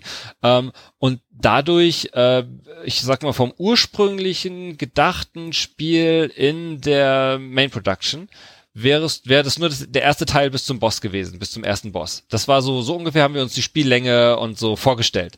Dann haben wir aber gemerkt, aha, das Level ist ja jetzt doch etwas größer geworden, als wir gedacht haben. Der Außenbereich ist jetzt auch bedeutender. Naja, vielleicht fühlt sich's doch ganz interessant an, wenn man das als zwei Spielteile sozusagen wirklich spielt. Kann natürlich jetzt, wie du sagst, wenn man sagt, schon wieder die blöden Fabrikhallen, die gefallen mir hier am wenigsten. Das ist natürlich auch nicht von vornherein abzusehen, was jetzt besonders cool aussieht. Natürlich sollte jedes Level cool aussehen. Jedes Level sollte besonders aussehen auf seine Art. Und ähm, wir wollten niemanden ein Level zurückführen, was jetzt ausgerechnet ein eher langweiliges Level ist oder so. Und das war's für uns halt auch nicht. Deswegen haben wir auch nicht gesagt, ach, echt, jetzt nochmal da rein nein, äh, sollten wir nicht was anderes machen, sondern wir haben gesagt, ja, okay, ersten Teil hat er gespielt, guck mal, wie cool, wir geben dem noch mehr Spielzeit, als wir eigentlich gedacht hatten und ähm, jetzt hat er nochmal so einen ganz anderen Teil, den er da drin spielt. Was man natürlich hätte machen können, wenn man gesagt hätte, hm, okay, ja, klar, vielleicht sieht es alles ein bisschen zu wenig individuell aus, hätte man diesen zweiten Teil halt optisch noch stärker anders gestalten können ist ja egal für den Spieler, ob ich jetzt da wirklich nochmal eine Level-Ladezeit habe oder ob ich links mein altes Ops-Center habe oder nicht. Ich betrete ja einen neuen Teil. Ich spiele ja, wenn ich zurückkomme, nicht nochmal den alten durch, sondern ich spiele ja einen Teil, den ich vorher nicht betreten habe. Da geht ja extra eine Tür, ein großes Tor auf zu einem Bereich, wo ich vorher noch gar nicht rein konnte. Das heißt, eigentlich ist es ja ein neues Level, ob es jetzt getrennt ist durch Speichern oder nicht mal dahingestellt. Da hätte man natürlich auch optisch einfach sagen können, okay, wir geben dem jetzt noch ein bisschen anderen Anstrich und bringen hier vielleicht nochmal Objekte, die er so davor nicht gesehen hat oder so. Ähm, klar, klar, das hätte man machen können, wenn man ja. sich dieser Thematik bewusst gewesen wäre und gesagt hätte, ja, das finden die Leute jetzt hier vielleicht, finden sie, ist jetzt zu typisch, hätte man reagieren können natürlich, wäre gegangen. So, wir haben jetzt relativ lange über Kulisse gesprochen. Ich würde das ganz gerne jetzt ein bisschen weiter treiben, weil es ja auch eine Wertschätzung ist. Und da äh, frage ich jetzt mal dich, André. Ich habe in meinen Spielstunden äh, das Gameplay des Spiels, den Kampf gegen die verschiedenen Gegner, die auch Exosuits anhaben und dann später kommen auch noch andere roboterartige Kreaturen hinzu. Das habe ich als wunderbar griffig und angenehm taktisch empfunden. So ein Exosuit ist nicht allzu schnell, dennoch ist das alles sehr direkt. Ich empfinde das irgendwie tatsächlich, wie du es vorhin angesprochen hast, als eine Mischung aus Bloodborne und, und Souls in gewisser Weise, weil Bloodborne, weil das Sidesteppen, äh, dieser Ausweichmove eine relativ große zentrale Rolle spielt. Souls, weil es alles auch ein bisschen träger und langsamer ist und die, die Waffen tatsächlich an solche Archetypen erinnern wie Breitschwert oder eben Dolche. Das hat mir ganz gut gefallen. Und ich finde auch tatsächlich die Tatsache, dass man verschiedene Körperteile anvisiert, die ist tatsächlich spielerisch relevant. Das geht zum einen gut von der Hand mit dem rechten Stick. Mit der Tastatur und Maus habe ich es allerdings gar nicht probiert. Und äh, man kann entweder ungepanzerte Körperteile anvisieren für mehr Schaden oder gepanzerte für eine höhere Chance, äh, Ressourcen zu bekommen und Teile für das Craften eben dieser Rüstungsteile cool gemacht. Und da hatten wir auch im Vorfeld, nachdem wir beide diesen ersten Bereich hinter uns gebracht haben, uns gefragt, so, ja, wie das wohl mit der Abwechslung sein wird. Und wie hast du das empfunden, André? Wie eskaliert oder wie, wie entwickelt sich dieses Gameplay? Bist du da zufrieden, äh, was die Upgrade-Möglichkeiten angeht, die Vielfalt an Waffen, die das Spiel bietet und äh, die Art und Weise, mit denen du, äh, die Art und Weise der Gegner encounters, was da auf dich zukommt, wogegen du dich wehren musst? Sag mal was dazu. Um Gottes Willen, jetzt kommt schon der Teil, wo ich nett sein muss zu Jan. ich bin gespannt. Ja. Also das Gameplay ist für mich die, die auch wenn das jetzt natürlich schon wieder assig klingt, aber es ist eine große positive Überraschung gewesen. Äh, auch wenn es gemein ist. Ich hätte nicht gedacht, dass ihr es so gut hinkriegt. Ähm, aber ich fand es wirklich, wirklich gut. Ich nehme es als Kompliment, nicht als Beleidigung. ich, ich, äh, ich hatte schon durchaus hohe Erwartungen, aber ich fand das, äh, das, das Gameplay ist super. Und äh, das müssen wir mal ein bisschen auseinanderdröseln. Warum ich das super finde. Also Sebastian hat schon gesagt, man äh, hat also man hat äh, eigentlich ausschließlich Nahkampfwaffen. Man kriegt so eine kleine Kampfdrohne, die kann auch einen Fernkampfangriff ausführen. Der ist allerdings, sage ich mal, als Angriff weniger wertvoll als als eine Möglichkeit, einen Gegner anzulocken. Das ist zumindest so meine Spielerfahrung gewesen. Und diese ganzen Nahkampfwaffen, die äh, kann man dann auch eben dezidiert auf ein bestimmtes Körperteil abzielen lassen. Das funktioniert tatsächlich auch. Du hast schon gesagt, also ich habe es nur kurz mal mit Maus und Tastatur ausprobiert. Ich hatte das Gefühl, dass das ein Spiel ist, das ist eher fürs Gamepad designt worden. Ist das richtig, Jan? Ähm, ja, also auf jeden Fall haben wir, glaube ich, zuerst äh, mit dem mit dem Controller gearbeitet und äh, dann als zweites Maus und Tastatur ähm, die Aufmerksamkeit gewidmet. Ich hoffe, dass es trotzdem ziemlich gut geht, auch das Anvisieren mit der Maus hinzubekommen. Das war so zumindest unser Feedback bis jetzt. Ich persönlich spiele lieber mit dem Controller. So rum kann man es vielleicht sagen. Ja, also ich finde, mein Eindruck ist, der Controller ist die optimale Eingabemöglichkeit. Ich hatte aber nicht das Gefühl, dass das äh, mit Maus und Tastatur jetzt irgendwie richtig furchtbar wäre oder sowas. Aber das ist so, ich habe das Gefühl, es ist ein Controllerspiel. Und ähm, also mir gefallen eine ganze Reihe Sachen daran sehr gut. Ich finde, es ist, unterscheidet sich vor allem vom Gameplay her, also wie sich dieser Kampf spielt, doch erheblich von den Dark Souls Spielen. Es ist ein bisschen gnädiger und ich finde, die Mischung ist, ist besser getroffen. Ich finde, Dark Souls hat für mich manchmal ist es, ähm, boah, so, also da fehlt mir manchmal der, der Grad an Kontrolle, den mir The Search gibt und das macht The Search dann ein bisschen einfacher. Zum Beispiel, wenn ich, äh, habe ich diese Ausweichmöglichkeit und das ist, finde ich, ein relativ großer Unterschied. Die Ausweich, das Ausweichen, du machst einen relativ großen Satz in die Richtung, in die du steuerst und du kannst wirklich bis ganz kurz vorher kannst du auch noch diese Richtung ändern und und du bist damit in der Regel in Sicherheit. Also wenn das ein sehr, sehr weitreichender Angriff ist, wo jemand noch ein bisschen Anlauf nimmt und du wartest nicht den Moment ab, wo diese finale Angriffsanimation getriggert ist, dann rennt der vielleicht weiter auf dich zu. Aber du bist dann, du kannst dich damit sehr schön aus der Affäre ziehen. Und während, wenn ich bei Bloodborne irgendwo zur Seite mich wegrolle oder sowas, kann es sein, dass ich mich einfach nur in den nächsten Schlamassel gerollt habe. Das hängt mit einer anderen Sache zu tun, die The Search ein bisschen anders macht. Es gibt eigentlich keine wirklich großen Gegnermobs. Es gibt zwar Ansammlungen von mehreren Gegnern, man ist aber eigentlich immer in der Lage, sich einzelne davon rauszupicken. Entweder indem man einfach abwartet, bis der richtige Moment gekommen ist, oder indem man die unlockt, indem man halt sich so ranpirscht, dass ihn, dass ein Gegner dich sieht und der läuft dann auf dich los und der andere bleibt stehen. Das äh, mag jetzt natürlich auch einige Leute so ein bisschen dazu bringen, dass sie sagen, so, äh, ist ja unrealistisch, wenn da irgendwie so ein Wachsoldat, der eine rennt los und sein Kollege bleibt stehen. Ich fand das sehr angenehm, weil die Konfrontation ist also der Fokus ist auf der Konfrontation mit einem einzelnen Gegner. Und der Kampf gegen den einzelnen Gegner hat eine Bedeutung. Und die sind teilweise wirklich so, dass sie dich mit ein, zwei Schlägen trotzdem dahin raffen. Das heißt, du hast trotzdem ein relativ kleines Fenster, was du dir an Fehlern erlauben darfst. Gerade auch zu Anfang im Spiel, wenn du noch relativ schwach bist. Das heißt, es bleibt spannend. Ich habe aber einzelne Konfrontationen, One-on-One-Fights mit diesem Anvisiersystem und ich habe aber trotzdem ein relativ mächtiges Mittel, um auszuweichen, muss aber halt meine Timings gut beherrschen. Und das ist zugänglich gewesen. Es war aber nicht trivial, musste die Angriffsanimationen alle studieren und wissen, was, was für ein Angriff kommt nach dieser Animation. Es war aber trotzdem gut lesbar, bis auf vielleicht diese kristallähnlichen Gegner, die nach hinten rauskamen. Mhm. Aber ansonsten konnte ich es immer sehr gut abschätzen, was für ein Angriff da kommt. Das war sehr fein, top, super, gut gemacht. Kann ich einfach nur mal so in den Raum stellen. Ja, äh, danke. nee, schön. Also wirklich, das äh, ist wie ich es am Anfang gesagt habe, davon ging halt eigentlich die ganze Entwicklung aus. Die fing halt wirklich damit an zu sagen, okay, wie kriegen wir das hin, ähm, dass die, der Duellkampf, der Nahkampf, der, der, ähm, ja, dieses, dieses Einer gegen einen, das Abschätzen, diese Timings, dass das funktioniert damit ging es eigentlich los und dann natürlich auch als nächstes mit diesem äh, ja äh, Anvisieren von Körperteilen und so weiter, was natürlich insofern auch nochmal schwierig war, als dass es dafür jetzt nicht gerade besonders viele Vorlagen gibt in Spielen, wo man sagt, okay, das macht's halt richtig cool. Es gibt immer wieder welche, die mal sowas machen, klar, auch in Echtzeit, aber da haben wir wirklich gesagt, wie wie können wir das von null auf hier so einbauen, dass es nicht hinderlich ist, dass es die Mechanik nicht kaputt macht, die Leute gerne haben und dass es aber auch wirklich wertvoll irgendwie für das Kampfergebnis ist und so und das hat relativ viele Überarbeitungen tatsächlich gekostet und kostet es natürlich immer noch. Das heißt, wir sind jetzt auch noch, äh, wie ich es vorhin auch schon mal kurz gesagt habe, immer noch dabei, ähm, da die letzten kleinen Polishing-Schritte zu machen, wenn Spielern da was aufhält, was irgendwie nicht ganz so ist, wie wir uns das vorstellen oder wie sie sich das vorstellen, dass wir da nochmal ein bisschen rangehen. Also das Spiel, also unsere Meinung war von Anfang an, das Spiel lebt davon, ob das gut funktioniert oder nicht. Das müssen wir hinbekommen. Der Rest ist auch sehr wichtig, aber andersrum, wenn das nicht klappt, dann können wir den Rest auch in die Tonne kicken. Deswegen haben wir wirklich sehr, sehr, sehr, sehr lange daran gesessen und wie gesagt, sitzen immer noch dran, dass dieses Erlebnis halt irgendwie äh, ganz gut wird und von dir zu hören, dass es jetzt du das nicht ganz schlecht fandest, ist natürlich äh, schön, denn dann ist ja ein bisschen was aufgegangen von den Überlegungen.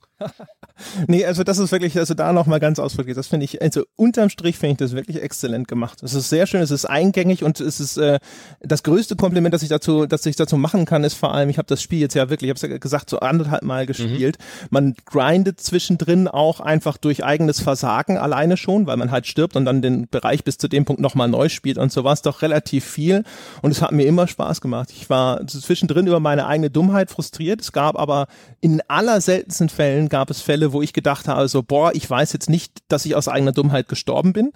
Ähm, es gab so ganz wenige Sachen, äh, zum Beispiel, ähm, ihr habt keine Kollision der Waffe mit Umgebungsobjekten. Also ja. wenn da eine Wand ist, dann geht die da einfach durch. Ja. Das finde ich, äh, ist okay, ist legitim. Ich, wenn die da abprallen würde, hätte es mich garantiert viel mehr genervt. Das gibt aber ganz wenige Momente, wo dann ein Gegner quasi, also sobald die Waffe durch dieses Objekt passiert, die klippt da sozusagen durch, dann wird aber auch der Treffer gecancelt. Ja, also dann ja. trifft man auch nichts. Und dann ist es manchmal so, wenn so ein Gegner direkt um die Ecke steht und man denkt, okay, den müsste ich jetzt treffen und dann passiert es halt nicht, weil du doch so ein bisschen noch durch diese Wand durchgeschlagen hast. Und ja. umgekehrt, du denkst, der kann dich nicht treffen, weil die Wand im Weg ist und der schafft es doch noch irgendwie außen drum rum. Da sind, entstehen in seltenen Fällen so ein paar für mich als Spieler dann unabwägbare Situationen und wenn du dann da stirbst, das ist dann natürlich ärgerlich. Aber das war wirklich selten und äh, unterm Strich fand ich es klasse.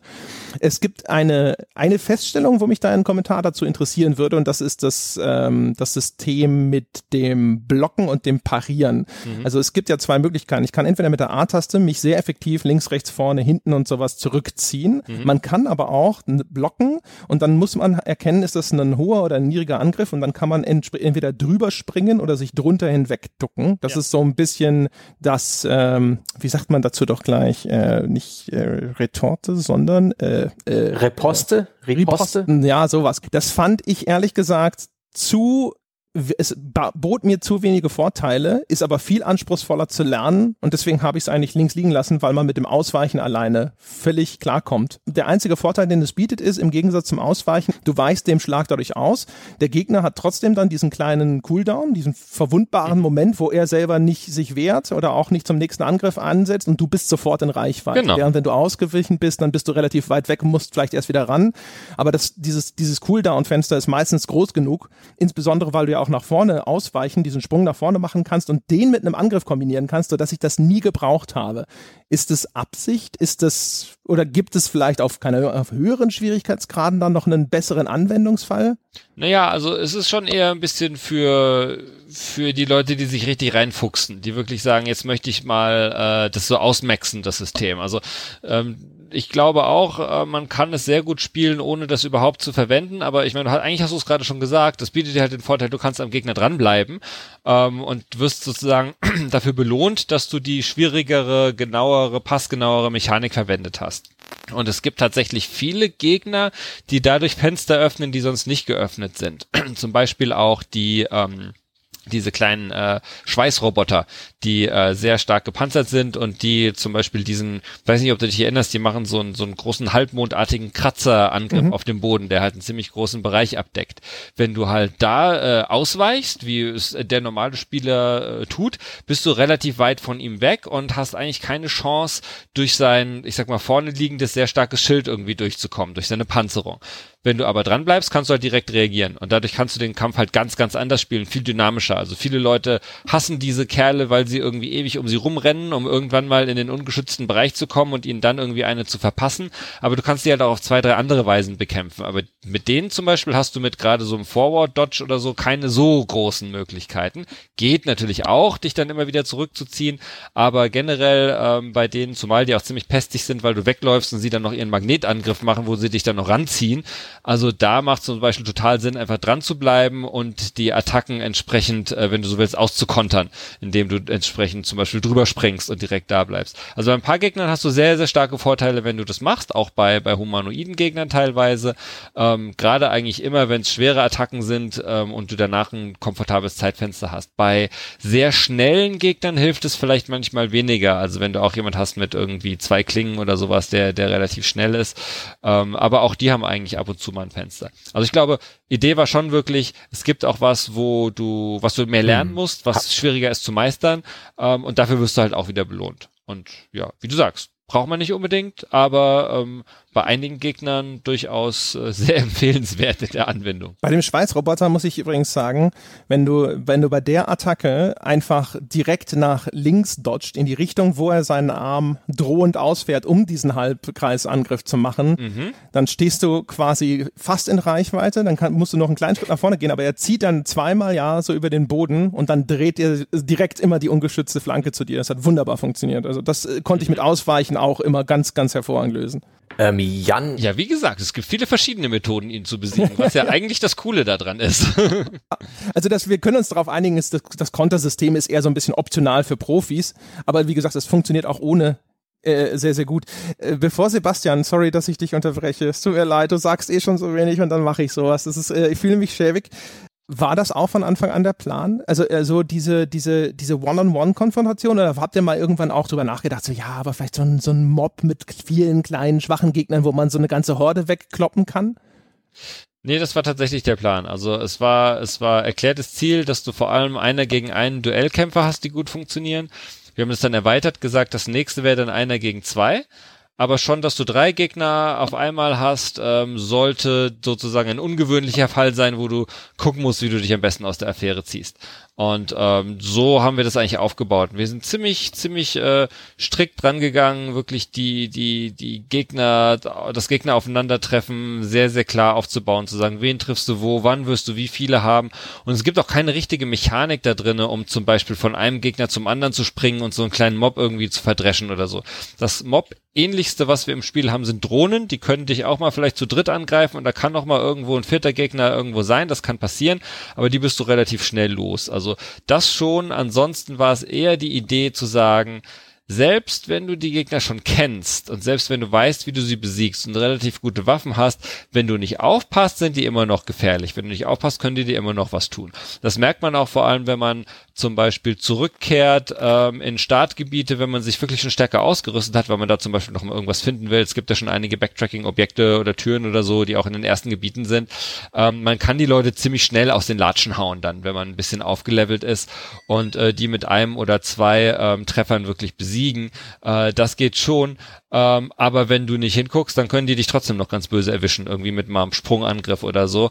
Und ähm, das sollte schon, das war schon die Idee. Also wir wollten eigentlich keine Mobs, die du auch mal so, so weghauen kannst, da drinnen haben. Hätte man vielleicht machen können, aber war nicht das Ziel tatsächlich ist ja auch das eindeutige Feedback aus der ganzen Ecke der Souls-Spiele. Ähm, ich, ich bin auch der Meinung, dass Souls-like inzwischen ein eigenes Genre ist. Da brauchst du gar nicht so viel äh, drumherum reden. Jetzt gerade am Anfang, Jan, aber ich wollte eigentlich vorhin noch mal an, anmerken. Ich habe mir mal die Patch Notes durchgelesen vom äh, Patch 1.3 erschien am 31. Mai und da wirkt so, als ob ihr das Blocken ein bisschen stärker und ein bisschen attraktiver machen wollt.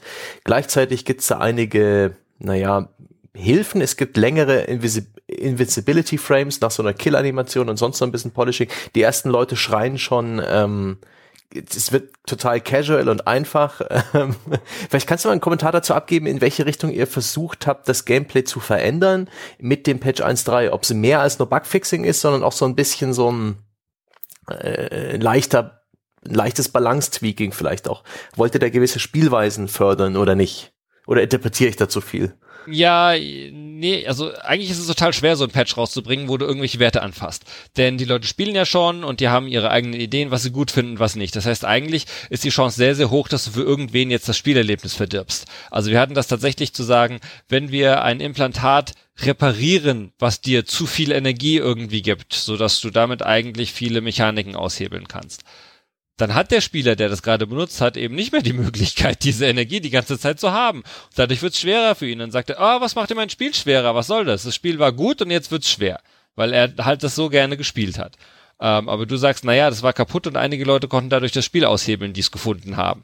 Kannst ihm natürlich auch sozusagen den Fehler lassen und sagen, naja, wenn es dir gefällt. Aber es ist tatsächlich auf der anderen Seite, also das ist, das ist der schwierige Punkt. Auf der anderen Seite wollen wir es natürlich reparieren, wenn wir merken, gerade weil du das Blocken angesprochen hast, da sind Mechaniken, die funktionieren teilweise einfach gar nicht richtig. Also man soll, der Gegner soll es nicht schaffen, bei einem Block sozusagen komplett dich durch, also durch, durch deinen Block durchzuschlagen und dich zu treffen. Also bei verschiedenen Gegnern war das sozusagen fehlerhaft eingestellt. Das haben wir halt erst bemerkt, nachdem wir viel Feedback bekommen haben und gesehen haben, wie die Spieler das gespielt haben, zu sagen, ah, da sind die Werte ja gar nicht korrekt. Also das ist eigentlich wirklich reparieren und was wir auf gar keinen Fall wollen, ist das Ding leichter zu machen, weil wir auch nicht das Feedback bekommen haben, dass es zu schwer ist. Natürlich individuell schon, aber insgesamt sind wir eigentlich total zufrieden damit, dass wir gehört haben, ähm, und André hat es gerade auch schon ein bisschen gesagt, man kommt, oder du warst es, glaube ich, man kommt leichter rein in das Spiel als vielleicht bei, bei ähnlichen Titeln, aber das Spiel an sich ist nicht leichter gebalanced. Also das Spiel soll nicht einfacher zu spielen sein. Es soll vielleicht zugänglicher und vielleicht gefühlt an einigen Stellen fairer als vielleicht andere Spiele sein.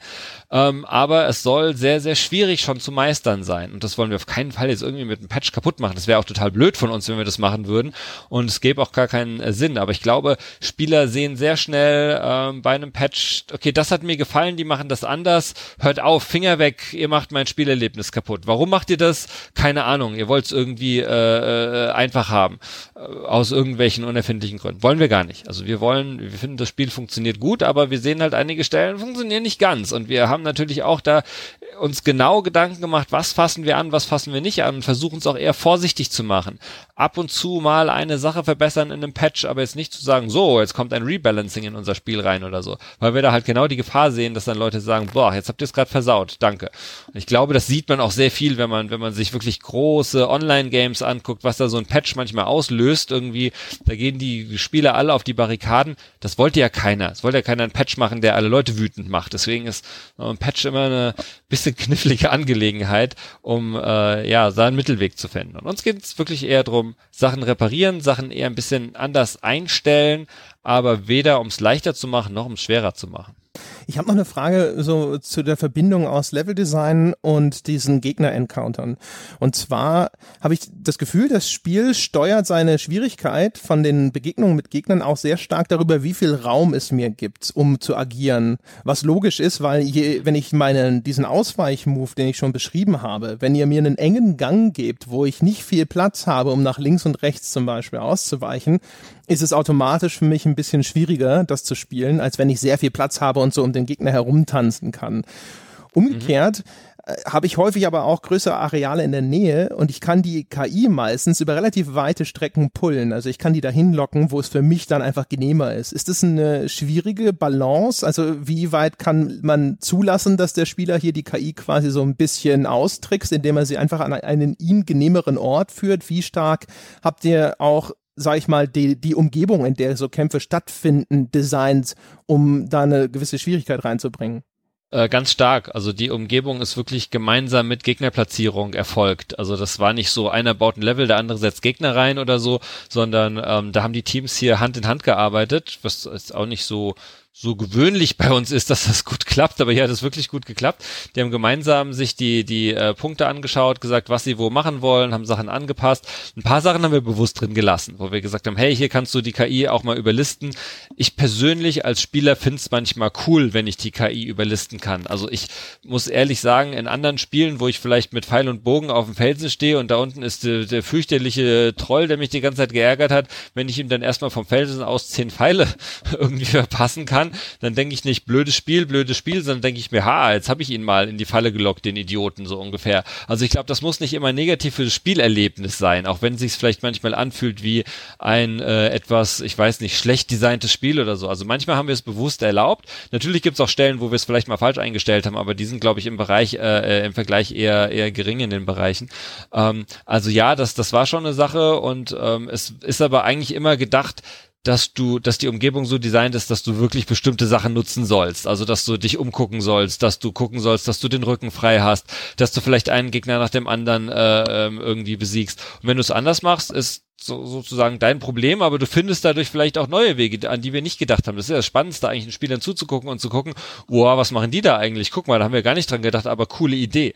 Und ähm, es gibt tatsächlich Game Designer, wenn die sowas sehen, die sitzen dann da und sagen, oh, das muss ich noch zumachen. Da können die Leute ja noch das und das machen und den überlisten, weil wir auch sagen, nein, lass sie doch, ist doch gut, wenn sie es rausgefunden haben. Es muss nicht die KI perfekt sein und alles kontern, was sich der Spieler ausdenkt. Das macht ja auch keinen Spaß, ja, wenn die immer sagt, haha, ich bin so schlau, damit kriegst du mich nicht, ist manchmal gar keine Hilfe für den Spieler, macht das Spiel manchmal weniger spaßig. Und um nochmal das zu verbinden mit auch der Patch-Frage und der, der Location-Frage, wir hatten zum Beispiel auch den Punkt, dass ich mit einer ähm, Combo-Attacke, ja, ja. mit einem Finishing-Move einen Gegner von der Plattform dreschen konnte konnte, aber selber hinterher stürze. So, weil eben die Vorwärtsbewegung noch da war in meinem letzten Schritt.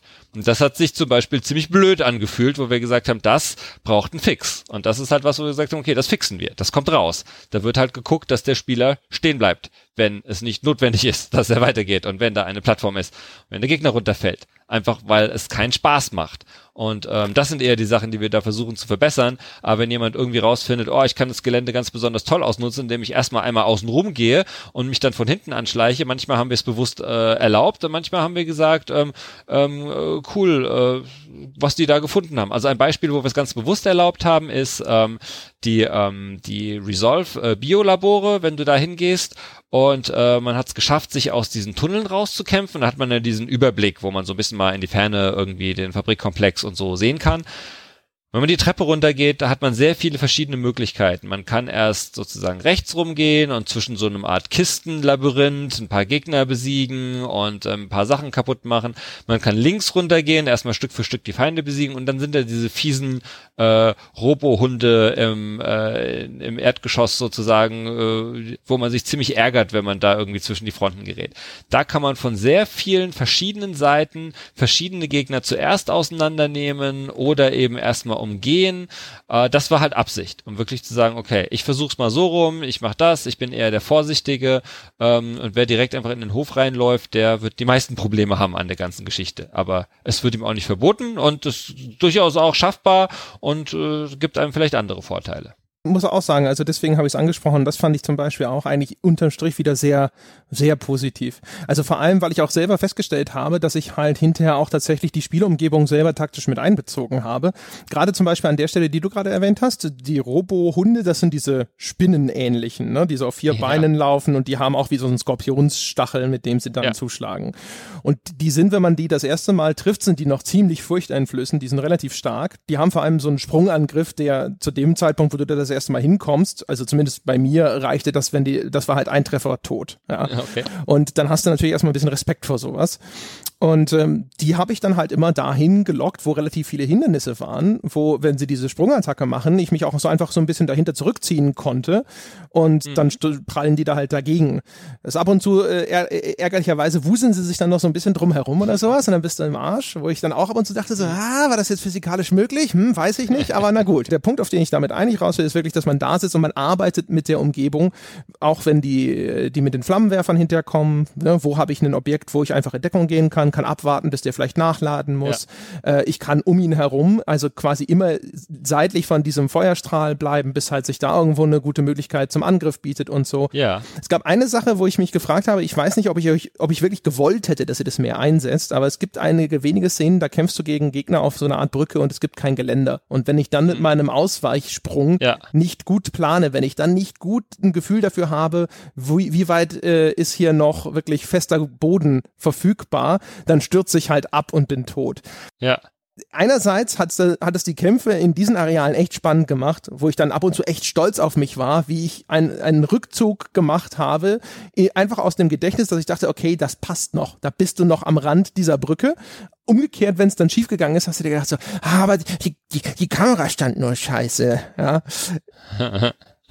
ja, ja, äh, wie du, wie du sagst, ähm, das hat Spaß gemacht, das mal als Herausforderung irgendwo reinzusetzen, aber wenn du es damit übertreibst und es wirklich noch als neue Herausforderung irgendwie durchs Spiel ziehst, ist halt blöd. Also, ähm, weil ausweichen und runterfallen, ja, wenn man, man ärgert sich mal drüber, aber es kann richtig frustrierend werden, wenn, wenn man das Gefühl hat, es ist Teil der Herausforderung und äh, super schwer zu machen und wird halt immer mit äh, dem Tod direkt bestraft, wenn man es nicht schafft. Und ich glaube, das ist äh, das Ding, äh, wo man einfach äh, ein bisschen was anbieten sollte, immer mal sagen, hey, guck mal, hier ist wieder eine Brücke ohne Geländer, wo man sich denkt, oh Mist, also da muss ich jetzt mal aufpassen.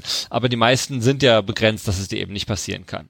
Ich glaube, es ist immer mal ganz nett, sowas reinzuwerfen, aber mit sowas sollte man es nicht übertreiben. Oh, da können wir eine Diskussion aufgreifen, die wir hier im Podcast schon ab und zu mal hatten im Punkto äh, Dark Souls, und zwar Fairness in Spielen. Also es gibt ja zum Beispiel auch, wenn wir bei den Biolabs bleiben, da gibt es einen Gegner, der versteckt sich in so einem äh, Frachtcontainer. Und mhm. dann äh, war es bei mir zum Beispiel so, da kämpfst du gerade gegen eins von diesen Spinnenviechern und dann springt die dumme Sau auch noch raus. Ja? und äh, wie das halt so ist, die haben ja diesen Superman-Punch-ähnlichen Angriff, ne, wo sie diesen weiten Sprung machen und ausholen und dich dann beim Landen quasi umhauen hauen und der macht echt viel Schaden ja. und dann bist du halt weg. Ja. Wie, wie siehst du das als Spieldesigner? Also wenn ich, ich, ich weiß beim ersten Mal noch nicht, dass dieser Gegner da drin ist. Ich äh, kann vielleicht noch reagieren, aber zumindest ist meine, das Zeitfenster, das ich dafür, das ich dafür bekomme, ist relativ klein. Ich bin sowieso vielleicht schon unter Druck, weil ich in einen anderen Kampf verstrickt bin. Man könnte sagen, so, oh, ist ja voll unfair, weil diese Bedrohung nicht absehbar war. Wo ist die Grenze zur Unfairness und ist Unfairness vielleicht auch ein Designelement, gerade im Kontext eines solchen Spiels? Genau die Stelle, die du meinst, finde ich persönlich aus Spielersicht auch sehr gemein, weil das eigentlich die eine Figur ist, die dir noch den Rest gibt dann in der Situation. Ähm, auch da ist es eigentlich so, dass wir sagen, so ein Spiel sollte so so eine Art Wellenform haben von der von der Boshaftigkeit, die es dir irgendwie entgegenbringt. Das heißt, ähm, manchmal sollte es ein bisschen mehr sein, manchmal sollte es dann auch wieder ein bisschen entspannendere Stellen geben, wo du sagst, okay, das habe ich jetzt drauf, das verstehe ich jetzt.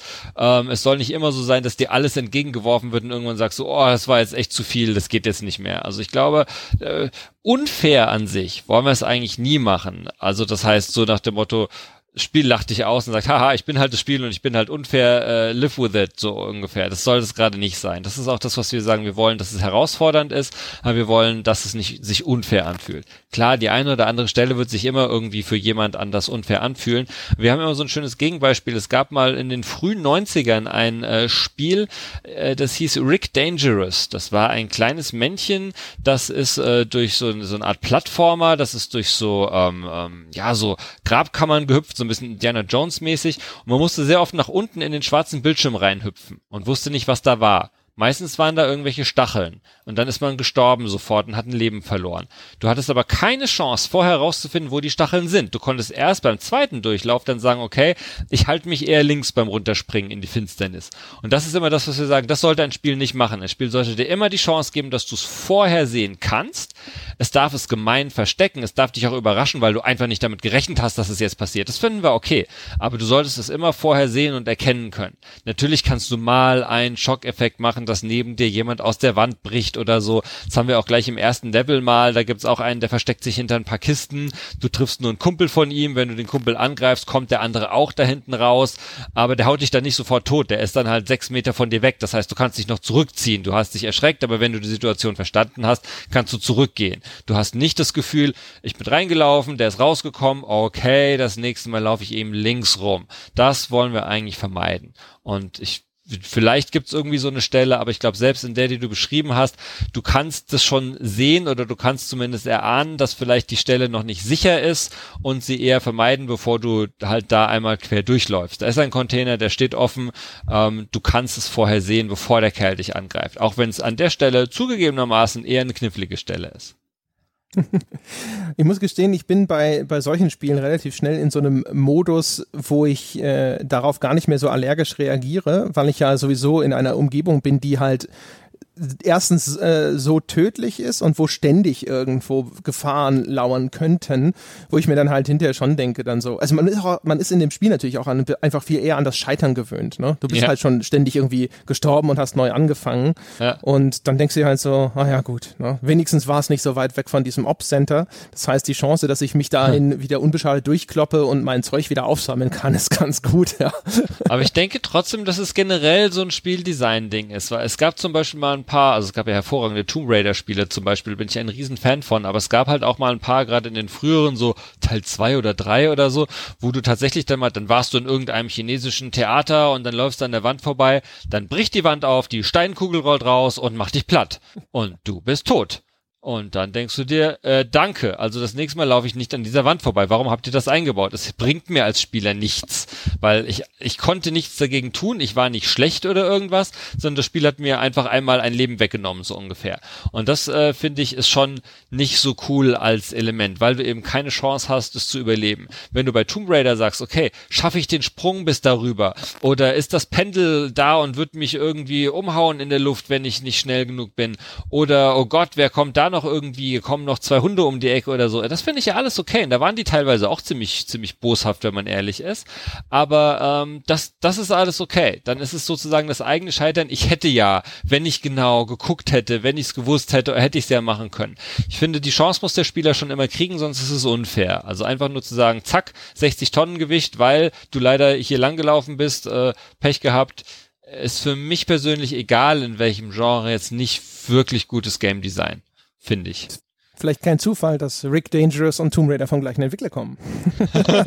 Echt, kommen sie? Wusste ich gar nicht. Ja. Wow. Das ist ein Frühwerk von Core, wenn, mich, wenn ich jetzt nicht völligen Blödsinn erzähle. Dann haben sie die kleine Steinkugel eingebaut, um an ihre Rick Dangerous-Fans von damals zu appellieren, wahrscheinlich. ja, wahrscheinlich. Sebastian, äh, gibt's noch was Gameplay-mäßiges, was du fragen möchtest? Hm, nicht wirklich. Ich habe ähm, einzig die die Feststellung, die ich am Anfang hatte. Oh mein Gott, der Angriff aus dem Sprint heraus sieht ziemlich overpowered aus. Den werde ich cheesen wie die Angst und damit das Spiel kaputt hebeln. Die hat sich leider im späteren Spielverlauf nicht erfüllt. Aber das jetzt nochmal auszutreten, ist es wahrscheinlich auch.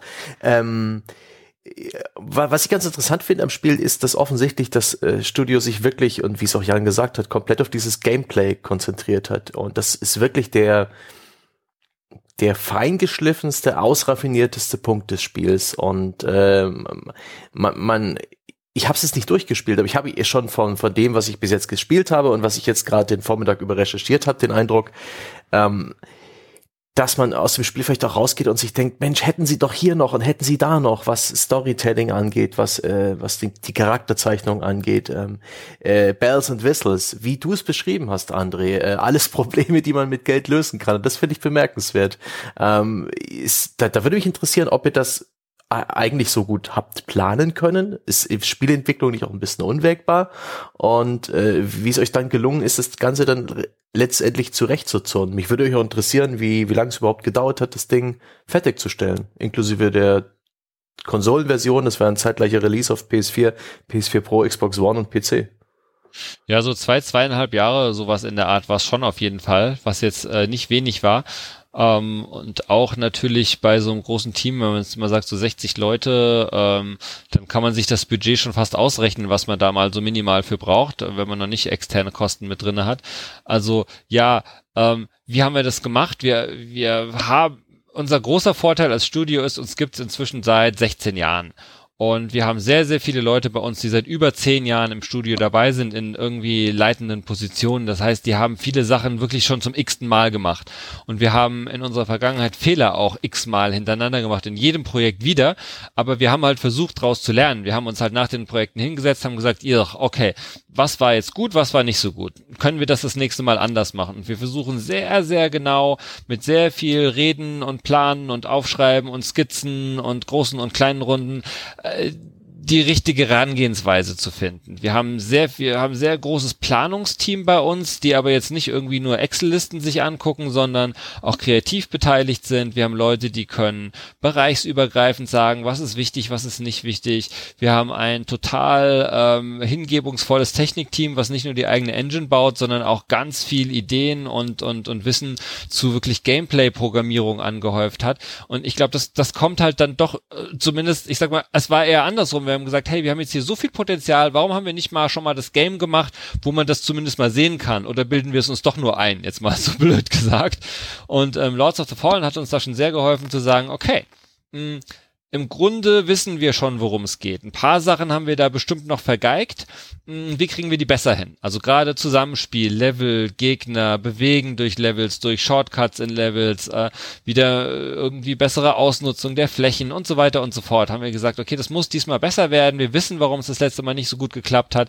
Lass uns diesmal nicht die Fehler nochmal machen. Und ich glaube, es war wirklich sehr, sehr, sehr viel Lernen aus der Vergangenheit und wirklich das Gefühl immer, wir müssen strukturiert daran gehen, Stück für Stück.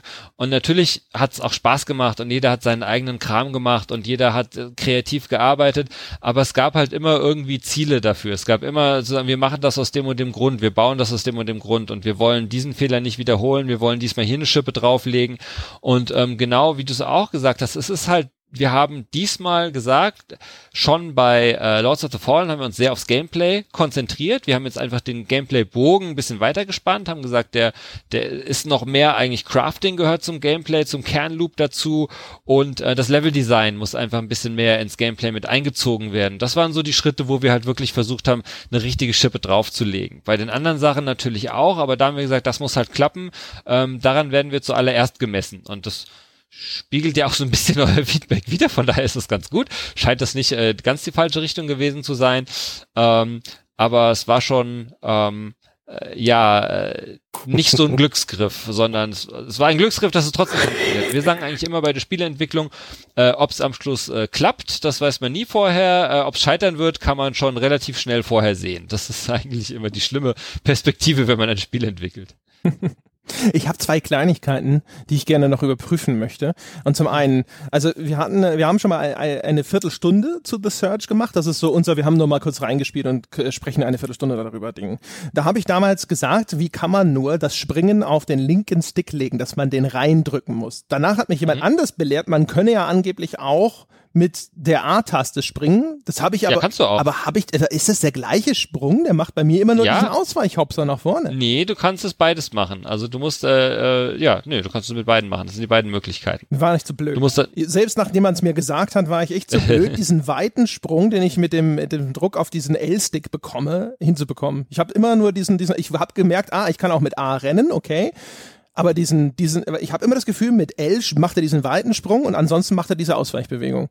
Den Hopser ja. äh, oder den Ausweichbewegung, genau. Äh, nee, aber geht auch, äh, geht auch mit dem. Äh, funktioniert. Trotzdem ähm, ist natürlich, äh, also aus meinem ganz persönlichen Gefühl, die Belegung von Springen noch nicht optimal gelöst. Ähm, da haben wir tatsächlich auch versucht zu sagen, was werden die Leute am liebsten spielen? Was kennen Sie? Da haben wir tatsächlich gesagt, wie machen es denn äh, andere Souls-Likes oder Souls-Spiele und hatten hier gerade auch die Sache zu sagen, hey, das ist etablierter Standard, das müssen wir so liefern. Und dann hatten wir zum Beispiel auch eine, eine Review dann äh, gelesen, wo irgendwer schrieb so, ach, von allem, was Sie sich hätten aussuchen können von Ihren Vorbildern, haben Sie ausgerechnet diese bescheuerte Springtastenkombination übernommen. So haben wir uns auch gedacht, ja, vielleicht mag es doch nicht jeder und vielleicht ist es schlau, sich eine etwas einfachere Methode für Springen zu überlegen als die. Und ähm, ich glaube, ja, das immerhin gibt es verschiedene Möglichkeiten, aber ich glaube, das kann man tatsächlich noch besser lösen. Okay. Aber immerhin, okay, dann nehme ich das zumindest teilweise erstmal zurück, was ich damals gesagt habe. Der Amterne hat zu Protokoll gegeben. Ähm, es gibt noch eine andere Sache, die wird auch sehr häufig kritisiert. Es gäbe so wenige Bossfights, ja, und dann gibt's auch noch den, der eine wird quasi recycelt, das ist der große Mac, der kommt dann später nochmal. Ähm, ist das so eine Einschränkung gewesen? Hätte man da lieber noch mehr unterschiedliche Bossfights gemacht? Vielleicht nochmal positiv zu den Bossfights vorher. Ich finde, die Bossfights an sich sind ziemlich cool. Es ist ein bisschen ähm, wie bei Zelda. Wenn ich weiß, wie es geht, ist es erstaunlich einfach. Aber am Anfang, wenn ich das erste Mal antrete, bis ich verstanden habe, was ich, was von mir verlangt wird, kann ich manchmal ganz gehörig aufs Maul kriegen und denken, es ist hm. unmöglich, das ist ja, ja. unmöglich, kann ich gerade gar nicht schaffen. Und dann hinterher denkt man sich so, ah, ah, jetzt weiß ich, was die richtige Strategie ist oder vielleicht auch eine von vielen möglichen richtigen Strategien. Äh, Gibt ja durchaus auch mehrere teilweise.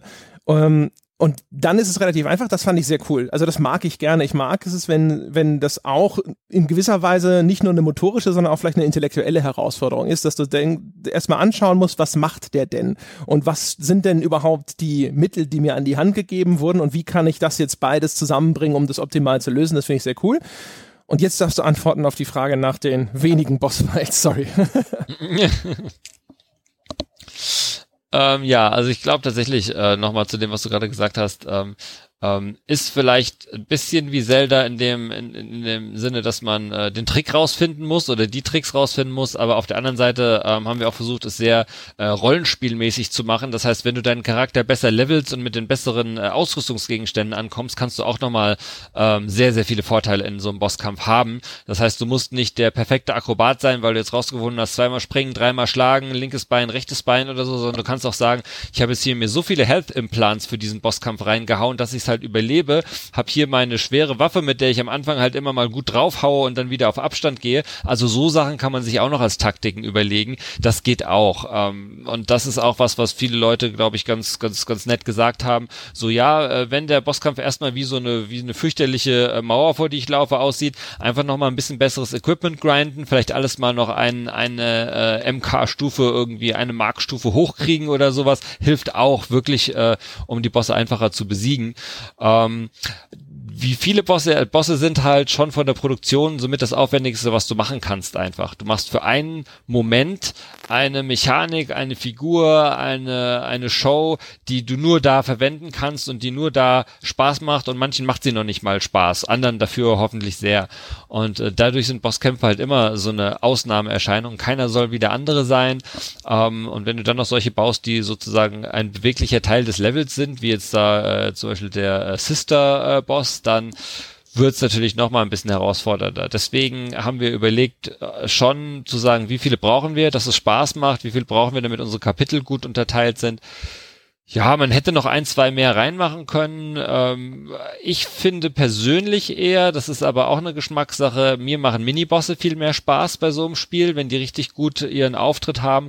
Das hätte man bei den Robotic Dogs machen können, das hätte man bei vielen anderen machen können, wenn du die das erste Mal triffst, denen auch erstmal eine kleine Arena geben, wo du sagst, wow, oh, das war jetzt aber ein richtiger fordernder Kampf und später, wenn du stärker bist, triffst du die dann wirklich in den Levels wieder, weißt schon ein bisschen, wie du mit ihnen umgehen kannst.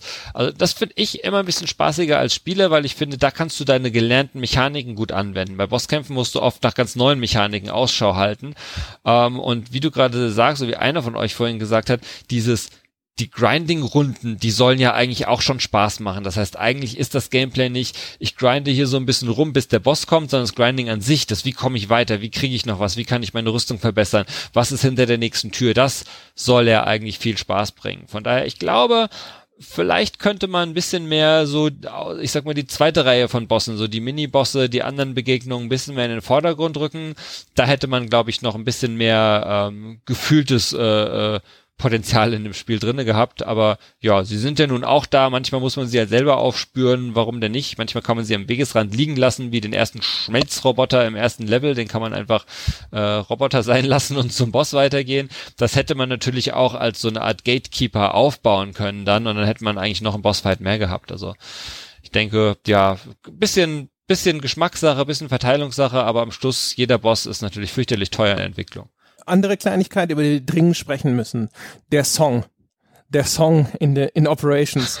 Äh, da kann man geteilter Meinung drüber sein. Also für die Ach, Leute, Quatsch. die das Spiel nicht kennen, es läuft immer ein Song und zwar ein, also in Anführungsstrichen ein richtiger Song, nicht einfach irgendein Hintergrund, Soundtrack, Instrumental, sondern ein, ein Song, wie er im Radio laufen würde. Ich würde ihn für mich so als so, so eine Art Country-Song vielleicht beschreiben. Ich bin aber ja. musikalisch unbewandert. Ich kann Musikgenres nicht gut kategorisieren passt vom Text her so ein bisschen auch zum Spiel. Ich fand das nach hinten raus, fand ich, ist eine brillante Idee, weil es ist halt dieses eine akustische Wiedererkennungsmerkmal. Es ist das, was läuft. Ist auch ein ruhiger Song. Es ist für den einen sicheren Ort im Spiel, an den du immer wieder zurückkehrst. Wenn du neu startest und so. Ich stand hinterher auch so in meinem Alltag rum und habe diesen blöden Song vor mich hingesummt. Ich dachte mir so, boah, brillante Idee. War das so geplant oder ist das äh, einer dieser glücklichen Entwicklungszufälle? Nee, das war so geplant. Das habe ich ganz oft gesagt heute, das war so geplant. Wir hatten auch viele Zufälle, aber das war keiner davon. Das war tatsächlich so geplant. Ähm, wir haben gesagt, okay, wenn wir jetzt schon hier irgendwie nahe Zukunft als, als Setting haben, dann können wir auch ein bisschen experimenteller irgendwie in Richtung Musik gehen. Ähm, jemand von uns kannte die Band und wir haben äh, gesucht nach etwas, was irgendwie zum Setting passt und ähm, haben dann den Song von denen gehört und gesagt, boah, das würde doch genau passen. Und es war die Idee, dem Ganzen ein bisschen mehr was Menschliches zu geben und auch so nicht zu sagen, die Musik ist jetzt die Musik, die das Spiel für dich spielt, sondern eher die Musik ist vielleicht das, was die Leute da drin gespielt hatten, als es noch äh, ihre Welt war, sozusagen. Und das, das dass es daran erinnert. Das war ein bisschen die Idee und ähm, natürlich auch einfach, um dem Ganzen noch ein bisschen was Menschlicheres zu geben. Und viele fanden das auch sehr cool und einige hassen ihn auch, ähm, so dass wir auch mit einem Patch noch Möglichkeiten geben, den Hasssong vielleicht äh, nicht immer hören zu müssen. Aber äh, generell ja, woll wollten wir so und fanden wir nett, ähm, da einfach das bisschen echtere, menschlichere reinzubringen. So ein Song in einem Fantasy-Spiel unterzubringen, ist zum Beispiel immer etwas schwierig. Glaube ich. Und noch einen kleinen Kram, den ich abhaken muss auf meiner Liste. Es gibt eine Option. Da kann man einstellen, wie oft diese Finishing Moves in Zeitlupe angezeigt werden sollen. Ja. Da gibt es auch das Setting immer. Ja. Aber das funktioniert bei mir nicht. Ist das Was? ein Bug oder ist das der deutsche Jugendschutz? nee, der deutsche Jugendschutz ist es nicht. Äh, wenn, dann wäre es ein Bug. Ähm, ich kann dir gerade aus dem Kopf nicht hundertprozentig sagen, was die Einstellung für immer ist. Also ob immer wirklich heißt jedes Mal. Ähm, die Grundeinstellung ist, immer wenn du etwas Neues erhältst, immer wenn du etwas Besonderes bekommst. Ich weiß nicht, ob das mit dem immer sozusagen verknüpft ist. Das heißt, es kommt trotzdem nicht ganz immer, wenn du finishst. Ähm, das könnte sein. Ähm, ansonsten wüsste ich nicht. Ja, ich habe halt gedacht, immer heißt halt immer, immer. Und es gab halt einfach äh, Finishing-Sequenzen, wo es nicht gekommen ist. Und ich habe mir gedacht, so, na, wenn es so mit Zeitlupengewalt und so, war ja früher öfter mal ein bisschen heikel. Ja. Vielleicht ist das so ein Ding, wo man gesagt hat, so, ja, in Deutschland ist halt immer vielleicht nicht ganz so immer wie sonst. Ja, aber wir, wir sind ja ab 18 und wir haben ja auch keinen deutschen Computerspielpreis gewonnen und von daher ist das, äh, war das für uns kein Thema, da irgendwas runterzudrehen. Ähm, und ähm, es kann auch sein, dass, ähm, also wir haben zum Beispiel Line-of-Sight-Checks auch drinne. Das heißt, wenn die Kamera hinter einer Wand wäre beim Finisher und nicht sozusagen zurechtgedreht werden kann für den Finisher, dann wird auch die Zeitlupe nicht abgespielt, weil da ja, also dann du irgendwas dazwischen hättest, wo du dann vielleicht nur einen schwarzen Klotz siehst oder sowas. Also da gibt's ein paar noch Checks davor, ob das Ding überhaupt äh, gut aussehen wird oder nicht. Und vielleicht war das auch sowas, dass das immer vermieden hat dann. Ah, ich guck das nochmal nach. Ich bin jetzt auch neugierig, was die Konditionen sind, dass aus immer ein nicht immer geworden ist. Okay. Ja, dann müssen wir nochmal zu dem Teil kommen, wo es nochmal kritisch wird. Ja, das ist der Teil, der mir besonders weh tut, äh, ist Jan als Autor mitzuteilen, aber die Story oh nein. Äh, fand ich extrem generisch. Das ist, war, finde ich, sehr, sehr typische, oh mein Gott, der Mensch spielt Gott und Wissenschaft äh, wächst über ihre natürlichen Grenzen hinaus Geschichte. Absicht? Ist es so eine Mainstream-Geschichte, dass man sich gesagt hat, so, naja, ne, vielleicht nicht zu komplex, vielleicht vertraute Themen aufgegriffen? Oder bist du entsetzt über diese Beurteilung? Ich bin absolut entsetzt. Ähm, nee, ich glaube, das war ein bisschen unglücklicher, äh, unglückliches äh, Zusammenspiel von, von Dingen, denn ähm, unsere Idee war, dass wir wirklich so eine Art Prognose aufstellen. Was wird passieren mit der Menschheit, wenn wir mal gucken, was sie heute macht? Was, was wird in Zukunft passieren? Was ist, wenn wir das übertreiben, wenn wir das düster machen, wenn wir, wenn wir die Geschichte erzählen von Dingen, die man sich von heute an gesehen irgendwie zusammenreimen kann? Äh, dadurch haben wir natürlich jetzt irgendwie was ganz Besonderes, Mystisches, Unerwartetes von Anfang an ein bisschen aus der Gleichung rausgelassen. Hätte man natürlich machen können, hätte man auf eine persönlichere Ebene ziehen können und so, klar. Ähm, aber es kam eigentlich daher, dass wir so ein bisschen die Idee hatten, wirklich etwas zu zeichnen, was echt sein könnte. Und so wie du es auch erwähnt hast, so die, die Ansagen, die Sprecheransagen irgendwie zu sagen, hey, das ist eigentlich doch der coole Google-Laden oder so eine Mischung Google, Foxconn, Apple irgendwie in der Zukunft.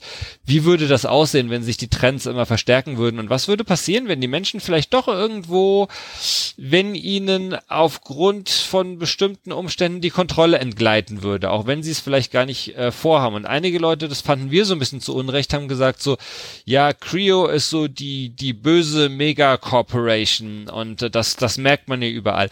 Das war eigentlich gar nicht die Idee, das genauso zu erzählen. Also wir hätten gar nicht gesagt, dass das äh, sozusagen mit Absicht die böse äh, Corporation ist, die ihre bösen Taten hinter einem guten Vorhang versteckt oder so, sondern auch eher dieses, Menschen überschätzen sich, wachsen über sich hinaus und sind am Schluss halt doch so egoistisch in ihren Zielen und lassen dabei halt äh, Dinge, Menschen, was auch immer, die Umwelt doch über die Klinge springen. Das war eigentlich eher die Idee. Aber es fiel uns tatsächlich etwas schwer, das in den coolen Nuancen rauszuarbeiten und zu sagen, okay, die Geschichte ist eher ein bisschen gerade heraus, ähm, wie bauen wir jetzt noch krasse Twists ein? Da hätte man bestimmt mehr machen können. Die Geschichte an sich war jetzt, auch wenn es vielleicht jetzt ein bisschen äh, blöd für uns klingt, aber sie war eigentlich so in der Art schon geplant, äh, muss man äh, zugeben für mich war das halt, wie gesagt, also erstens waren es sehr, sehr viele sehr vertraute Motive, denen da nichts Neues abgerungen wurde von meiner Perspektive aus.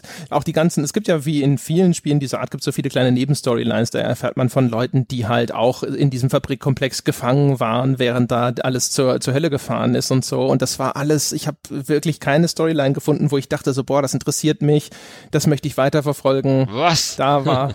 Eine ja, Unverschämtheit. Ja, das war wirklich so das Ding, wo ich immer immer gedacht habe, so, boah, das könnte, da könnte es noch eine große Schippe zulegen.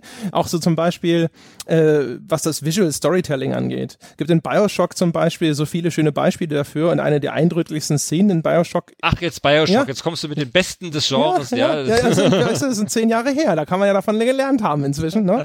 Ja. Da gibt's diese Szene, da liegen zwei Leichen im Bett, da sind so Pillen daneben, ja, das, die beiden Leichen liegen Arm in Arm und dann, äh, wenn du dann die Backstory erfährst, dass das ein Ehepaar ist, das da gemeinsam Selbstmord Selbstmord begangen hat, das brauchst du eigentlich schon gar nicht mehr. Das ist, macht nur noch, füllt nur noch Details aus und du kannst das alles anhand dieser Szene sehen. Ja. Wenn ich bei euch eine Leiche irgendwo sitzen sehe, ist es halt meistens nur Gore und da ist aber keine Geschichte, die für mich irgendwo greifbar wird oder sowas. Und auch das ist so ein bisschen, das, es gibt viele Dinge in der Umgebung zu finden. Also immer mal, ne, Text Grab oder andere nützliche Dinge. Also das Erforschen lohnt mhm. sich. Aber auch hier ist das Spiel wieder Gameplay fokussiert. Und auf der Story-Seite ist das Erforschen für mich weniger lohnt. Es liegt zwar auch mal natürlich irgendwo so ein Audio-Recording rum, aber da die nicht greifen, ist es halt in, da, da hat es noch so einen, so einen weißen Fleck auf seiner Landkarte. Ja, ähm, also Zwei Sachen finde ich dazu. Also die erste ist, ähm, ich finde durchaus, dass wir der Story gerade, was so die Nebenquests angeht, vielleicht nicht genug Priorität gegeben haben im, im gesamten Zusammenspiel. Also da hätten wir uns selber, glaube ich, gewünscht, wenn wir das noch ein bisschen hochgezogen hätten. Äh, auf der anderen Seite ähm, habe ich jetzt, haben wir jetzt schon gesehen, das hat uns schon dann wieder ein bisschen, vielleicht sollte man sagen, getröstet. Es gibt sehr viele Leute, die halt jetzt schon ihre Stories darum spinnen und sagen, okay, was ist da wirklich passiert? Ich habe dieses gefunden, ich habe jenes gefunden und ähm, das äh, Interessante daran ist, dass wir zumindest, auch wenn jetzt, wie du sagst, vielleicht nicht die Riesenüberraschungen oder die ganz kleinen nuancierten, richtig coolen Punkte irgendwo zu finden sind, dass zumindest doch die Leute Leute ziemlich konsistent aus den ganzen Brocken der Hintergrundgeschichte das erzählen können, was wir uns gedacht haben und ähm, dass das sich auch nicht widerspricht und dass es die Leute spannend finden. Also das heißt, es, wir haben nie im Spiel erklärt, was wirklich schlussendlich passiert ist, aber wir haben genug Puzzleteile hingelegt, dass du das schon dir ähm, zusammen reimen kannst und dass es tatsächlich einige Leute rausgefunden haben und sich da sehr lustige wilde Diskussionen in Foren entsponnen haben, so was ist jetzt wirklich passiert, wer ist wo dran schuld, was haben verschiedene Charaktere gemacht, wie ist das geendet und warum. Also wir, wir waren auch muss man sagen, auch als wir gesehen haben, so generell die Reviews, stand ja oft so auch bei den negativen Punkten so, ja, äh, Story irgendwie könnte mehr gehen oder Nebencharaktere, da, da hätte es spannender sein können aber es ist immerhin so, dass es schon eine gewisse Schicht von Spielern zumindest äh, sich darüber freuen und sagen, oh, ich kann hier schon gut Puzzleteile zusammensetzen und aus der Umgebung rauslesen, äh, was so passiert ist. Ähm, ja, aber ich persönlich bin ja auch so mehr der Story-Mensch, äh, das äh, weißt du ja auch. und äh, ich glaube schon, da könnte man schon noch mehr machen und äh, mehr bringen und ähm, ja, Wer weiß, vielleicht patchen wir noch mehr coole Story rein. Hier würde ich direkt mal aufsatteln. Ich habe auch eine dieser wilden Theorien gelesen, die will ich jetzt auch nicht wiedergeben. Ich will ja die, die Story nicht komplett spoilern und die Theorien, die es da vielleicht gibt, aber existiert so bei euch im Hinterkopf eine nicht unbedingt im Spiel äh, ausgesprochene, aber so für euch logische Herleitung dafür, dass das Spiel funktioniert, wie es funktioniert? Sprich, nachdem ich gestorben bin, sind alle Gegner wieder an denselben Orten. Ich wache immer wieder in dieser Medbay auf. Das ist ja eigentlich total unlogisch. Ähm, und das ist in vielen Spielen auch so unlogisch. Aber es ist etwas, was so ein bisschen eure Idee der Story äh, so ein bisschen oder des Universums, in dem ihr das Spiel angesiedelt hat, ein bisschen äh, erklärbar macht. Ähnlich wie es bei den Souls-Spielen ja auch dieser mystische, äh, ja geradezu magische Überbau möglich macht, dass das alles so funktioniert.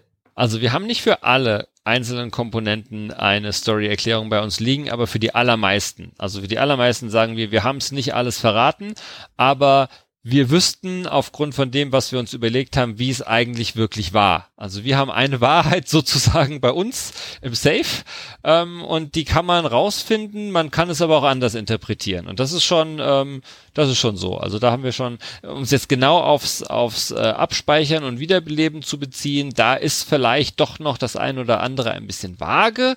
äh, in fast allen anderen Bereichen ähm, gibt es bei uns einen Satz, der irgendwo steht und sagt, so und so war es oder so und so ist es oder deshalb ist es so. Ähm, der Gärtner war's. und und ähm, deswegen ist es spannend, dann die Theorien zu lesen, weil wir wissen, was eigentlich sozusagen die dahinterliegende Theorie ist und können dann sehen, oh cool, guck mal, das haben die sich so zusammengereimt, aber ach, guck mal, da kommt einer auf die richtige Spur, der hat nämlich noch den Hinweis gefunden und äh, ihn so interpretiert, wie wir ihn eigentlich uns gedacht haben. Das ist wirklich sehr, sehr lustig zu lesen. Jetzt müsst ihr aber auch irgendwann mal den Leuten eure Version mal stecken in ein paar Jahren, oder? Das ist doch regelrecht unfair frustrierend. Jetzt, wo ich weiß, dass es sie gibt, will ich sie wissen, diese Wahrheit, verdammt. Es gibt eine Wahrheit und wer weiß, was davon noch ans Licht kommen wird. Ich äh, weiß nicht, ja, vielleicht schreiben wir eine Autobiografie irgendwann und da steht's drin oder wir machen Patch Nummer 72 und auf einmal liegt eine Audionote irgendwo. Wir haben ja verschiedene Möglichkeiten, damit noch zu spielen. Sehr schön. Wir nähern uns so langsam dem Ende der anberaumten Zeit, also wir sind eigentlich schon deutlich drüber. Hm. Äh, ich würde deswegen jetzt sozusagen zum spektakulären Finale, dass wir normalerweise gibt es immer ein Fazit bei unserer Wertschätzung und äh, das würde ich mal kurz ziehen und dann hat der Jan sozusagen äh, die Chance, das auch noch zu kommentieren, erstmals als ein Entwickler auf dieser oh, Welt. Ja. Ich fühle mich sehr geehrt. Ja, warte mal ab. ich sag schon mal, äh, schnall dich ein bisschen an. Ja, wir, wir, unser Wertungsschema beruht auf der Tatsache, dass wir gesagt haben, wir nutzen den, das Wertungsspektrum aus, ja, und siedeln das alles nicht so im oberen Bereich an.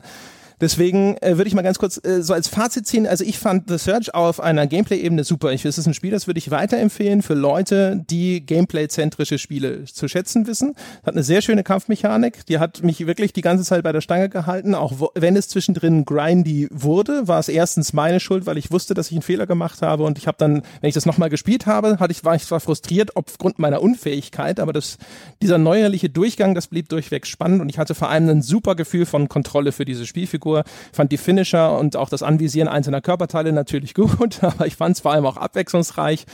Crafting-System, das macht Sinn in der Hinsicht hat sehr, sehr gut funktioniert. Mir fehlte die visuelle Abwechslung. Ich fand die Level, auch wenn sie hinterher mag, sie sind schon markant unterschiedlich, aber es wirkt trotzdem halt wie ein großer Firmenkomplex. Man hätte sich gewünscht, dass da ein bisschen mehr passiert. Story fand ich relativ schwach Das heißt, unterm Strich würde ich The Search ansiedeln. Wir machen immer eine Wertung auf der grünen Wiese, die sich nicht an anderen Wertungen orientiert, so ungefähr vielleicht bei einer 70 und da ist einzurechnen, dass das eine Sympathiewertung ist. Ich bin ein bisschen befangen, weil ich erstens Jan und zweitens Deck 13 mag. Zum Vergleich für dich, ich habe, äh, glaube ich, Mafia 3 eine 60 gegeben und Watch Dogs 2 eine 42 oder sowas. Das heißt, also nur damit du weißt, dass das schon eine großzügige Wertung ist. Ja? ähm, so, das okay. wäre sozusagen mein Fazit. Also die Empfehlung, die ich aussprechen würde, ist für Leute, die es mögen, sich in so ein Spiel reinzufuchsen und die auch spielmechanisch orientierte Spiele zu schätzen wissen. Diejenigen, die eher so auf dieser Story-Spieler-Seite runterkommen, für die wäre es keine Empfehlung.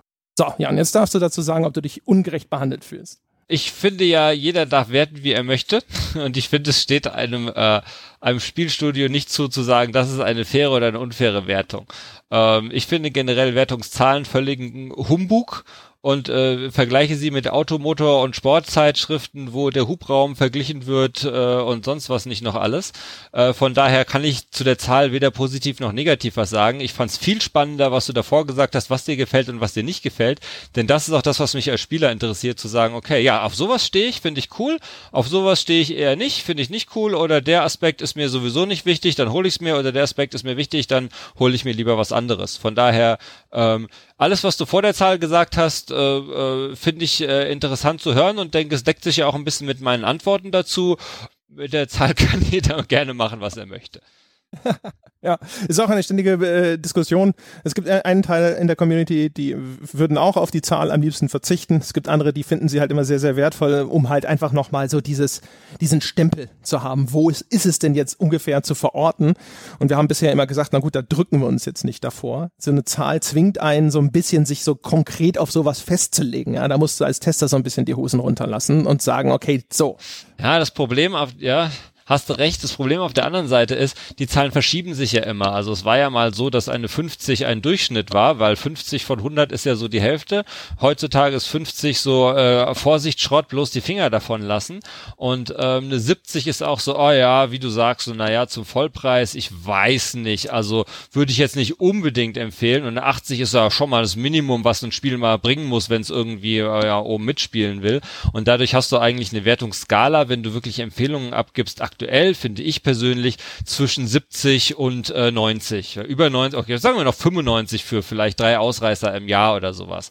Und äh, das quasi wieder gerade zu ziehen, da, da kommt dem Ganzen langsam aus meiner persönlichen Sicht so der, der Sinn ein bisschen abhanden. Ich bin eher ein Freund von den Sternchen, aber auch nicht, wenn die dann am Schluss von Metacritic wieder in äh, Wertungen umgerechnet werden. Weil für mich ist zum Beispiel ein 3 von 5 Sterne Film ein Film, wo ich sage, da kann man reingehen, der wird nicht dein Leben verändern, wenn du ihn siehst, aber du hast ziemlich sicher viel Spaß mit dem Film. Wenn das jetzt Metacritic auf eine 60 umrechnet, würde ich sagen, okay, äh, nee, drei Sterne ist jetzt aber nicht cool irgendwie, um, um das äh, zu sehen. Also ich mag eigentlich wirklich das, was sich da mal eine Zeit lang bei den Filmen etabliert hatte, da wusstest du, ein Stern heißt Vorsicht Schrott, zwei Sterne heißt für Die Hard Genre Fans, drei Sterne heißt kannst du eigentlich nie was falsch machen, vier Sterne schon großes Lob und fünf Sterne, wow, bloß nicht verpassen. Wenn man so mit Spielen umgehen würde, finde ich, mehr im Detail ist halt doch sehr oft eine Geschmackssache, wenn das Ding nicht verbackt ist oder viel zu teuer oder, oder sowas in der Art. Aber ich glaube, das kann jeder sehen, wie er möchte. nein, nein, wie gesagt, auch da. Wir haben sogar eine ganze Folge zu, zur Wertungsdiskussion und sonst was. Das war, glaube ich, die erste, allererste Folge im Podcast sogar. Wir sind da, glaube ich, durchaus auf, auf, eine, auf einer Linie, was das angeht. Ähm, das äh, bringt mich aber zu einer Frage, da hatte ich mit Jochen vorher drüber gesprochen, das würde mich interessieren. Wenn du dir die Wertungen anschaust da draußen, mhm. glaubst du, die Wertungen für The Search wären anders ausgefallen, wenn das Spiel von From Software gekommen wäre? Das weiß ich ehrlich gesagt nicht. Das wäre eher meine, ich hätte eher wahrscheinlich mit Ja geantwortet bei Lords of the Fallen. Ähm, ich habe schon den Eindruck, dass es schon oft nicht so negativ gutiert wurde, dass es schon so ähnliche Spiele gibt. Ich würde jetzt auch nicht sagen, ich hätte mir da irgendwie mehr, mehr äh, Abstand in der Betrachtung gewünscht. Ich kann einige Sachen einfach nicht so nachvollziehen, wenn einer sagt, hm, ein bisschen blöd und gibt dann irgendwie vier von zehn, dann denke ich mir so, irgendwas stimmt da nicht. Wir haben aber auch sehr viele 80er bekommen, auch von großen Magazinen. Wir haben Sachen über 80 bekommen, wo wir gesagt haben, das ist cool. Ähm, wie gesagt, Wertungen ich finde, jeder darf werten, wie er will und, und ich finde es okay, wenn jemand sagt, ach, das war mir jetzt zu sehr wie Spiel X oder auch nicht. Ich weiß nicht genau, was From Software dafür bekommen hätte für das Spiel. Sehr, sehr schwer zu sagen. Ich weiß auch nicht, was wir bekommen hätten, wenn es keine Souls-Spiele geben würde und das Spiel wäre ungefähr so. Ähm, ich glaube, ein paar Sachen wie äh, Leute hätten sich mehr Geschichte gewünscht in dem Spiel, die gibt so oder so. Und wenn wir da, keine Ahnung, drei Punkte haben liegen lassen, das könnte gut sein dann ähm, wird das aber, weiß nicht, ob das so groß was geändert hätte. Ich glaube tatsächlich, was einen Unterschied macht, ist, ob dein Studio einen großen Namen hat, also ob du jetzt From Software bist oder Ubisoft oder so, macht bei vielen, vielen äh, Reviewern einen Unterschied. Jetzt äh, nach den Wertungen, die du gerade genannt hast, vielleicht nicht bei dir, aber ich glaube schon bei sehr vielen. Früher haben wir das immer gesagt, wenn du unbekannt bist und der Redakteur hat irgendeine CD äh, auf dem Tisch und weiß nicht, was es ist, schmeiß es mal kurz rein. Der spielt das ja wahrscheinlich noch nicht mal zu Ende. Und wenn ihm jemand sagt, hier kommt irgendwie das, der Mega-Blockbuster, auf den alle so lange gewartet haben und nimm dir die Zeit, lies alle Tutorials, lies alle Begleitsachen, guck dir die Filme an, das gibt einem Menschen einfach ein anderes Gefühl. Ich glaube schon, je mehr äh, das Studio bekannt ist, desto mehr kriegst du vielleicht hier und da nochmal einen Punkt dazu. Aber auch das äh, im Endeffekt sind das alles komische Schätzdinge, glaube ich, die man, wenn man das Spiel selber gemacht hat, gar nicht so richtig beantworten kann. Es gibt noch eine Sache, die haben wir vorhin im Skype diskutieren, und zwar laut Steam Spy, ich glaube, Startverkaufszahlen dort 50.000. Ist das zufriedenstellend? Kannst du uns verraten, was muss man denn für so einen Titel in dieser Größenordnung so hinterher an Verkäufen ein einfahren, damit man sagt, so, jawohl, weiter geht's? Ist schwer zu sagen. Also Lords of the Fallen hatte sich äh, in relativ kurzer Zeit über eine Million Mal verkauft. Und wir würden hoffen, dass wir das auch mit The Search hinbekommen. Wir sind da gerade sehr zuversichtlich, weil auch die Konsolenverkäufe sehr gut sind. Ähm, und ähm, in der ersten Woche, wenn man sich mal die PC, Konsolen und dann noch wirklich die Ladenverkäufe mit dazu anschaut, ist das schon was sehr, sehr Gutes zusammengekommen. Ist leider jetzt keine offizielle Zahl, deswegen darf ich sie nicht nennen, aber ich kann soweit sagen, der Publisher Focus ist sehr, sehr zufrieden damit, wie das läuft und äh, wir dementsprechend auch. Und ähm, ich glaube, so eine Million für ein Spiel zu kriegen, ist eine wichtige Zahl und ist eine Zahl, die nicht sehr leicht zu bekommen ist. Und ähm, ob man die jetzt in sechs Wochen oder in sechs Monaten oder in zwölf Monaten bekommt, das äh, mag wirklich dann davon abhängen, wie viel das Spiel gekostet hat. Ähm, wenn man da drunter bleibt auf eine lange Zeit, bis es dann wirklich vielleicht in die Verramschung geht, ja, ich glaube, für ein Spiel wie The Search wäre das sogar noch möglich, um zu sagen, das hat sich alles gelohnt, aber wäre schon schön, irgendwie so eine magische Marke damit knacken zu können. Aber das steht natürlich noch eine Weile aus, da irgendwo zu landen. Ist es denn genauso gestartet oder besser gestartet oder schlechter gestartet als Lost of the Fallen? Kannst du das sagen? Ist echt schwer. Also mein erstes Gefühl wäre, dass es genauso gestartet ist. Aber ich kann es nicht mehr ganz genau sagen und man hat als Entwickler ja auch immer nur teilweise äh, Einblick in die Zahlen und gerade die Konsolenzahlen sind noch ein bisschen schwerer zu bekommen. Wir haben glücklicherweise einen Publisher, der sehr, sehr gut mit uns zusammenarbeitet und sehr, sehr viel mit uns teilt und wir haben auch einen ganz guten Vertrag, sage ich mal, der uns da auch äh, ganz gute Möglichkeiten gibt. Aber äh, wirklich ne, das ganz genau vergleichen zu können, ist, ist schwer. Mein Gefühl ist, äh, dass es sehr, sehr ähnlich gestartet ist. Kritiken sind ja im Schnitt alle ein Stück besser als Lords of the Fallen. Das ist ja auch schon mal ein Erfolg für uns zu sagen, wir haben uns da wohl einen Schritt weiter entwickelt und ähm, hoffen, dass es jetzt auch, wir, wir machen auch sehr, sehr viel Betreuung jetzt noch, was den Titel angeht. Und wie gesagt, mit den Patches wollen wir wirklich reagieren auf die Sachen, die passieren. Ähm, und ich, ich hoffe, dass das wirklich noch mehr einen positiven Einschlag auch haben wird, auch in die Verkäufe. Wie, wie ist so bei sowas eigentlich dann die, die Kalkulation? Also habt ihr quasi durch das Geld, das ihr von eurem Publisher bekommt, seid ihr schon in trockenen Tüchern oder wie stark ist man noch angewiesen auf die guten Verkaufszahlen als Entwickler? Ja, eigentlich ist es schon so, dass du sagst, du hast halt dein Budget vorab, das brauchst du zur Entwicklung, das kriegst du während der Entwicklung und wenn du ein schlauer Entwickler bist, dann planst du nicht mit den mit den äh, äh, Anteilszahlungen, mit den Royalties, die noch aus dem Verkauf kommen, weil du wirklich niemals wissen kannst, wie gut dein Spiel performt. Selbst wenn du alles richtig gemacht hast, kann es ein Flop sein. Kennt man auch von Filmen, äh, kann immer passieren. Von daher, wer da sein Geschäftsmodell drauf aufbaut, der baut vielleicht ein wenig auf Sand. ähm, und wir haben schon geguckt, dass äh, wir sicher dastehen und uns keine Probleme irgendwie eingehandelt haben und sind deswegen eigentlich gerade sehr, sehr zufrieden und äh, äh, eine kurze Phase im Leben eines Spieleentwicklers auch mal entspannt. Okay, oh Gott, Sebastian, äh, komplett überfahren in dieser Folge. Ich möchte mich nochmal ausdrücklich dafür entschuldigen. Ist doch nicht schlimm. Hast du zum, zum Abschluss noch was?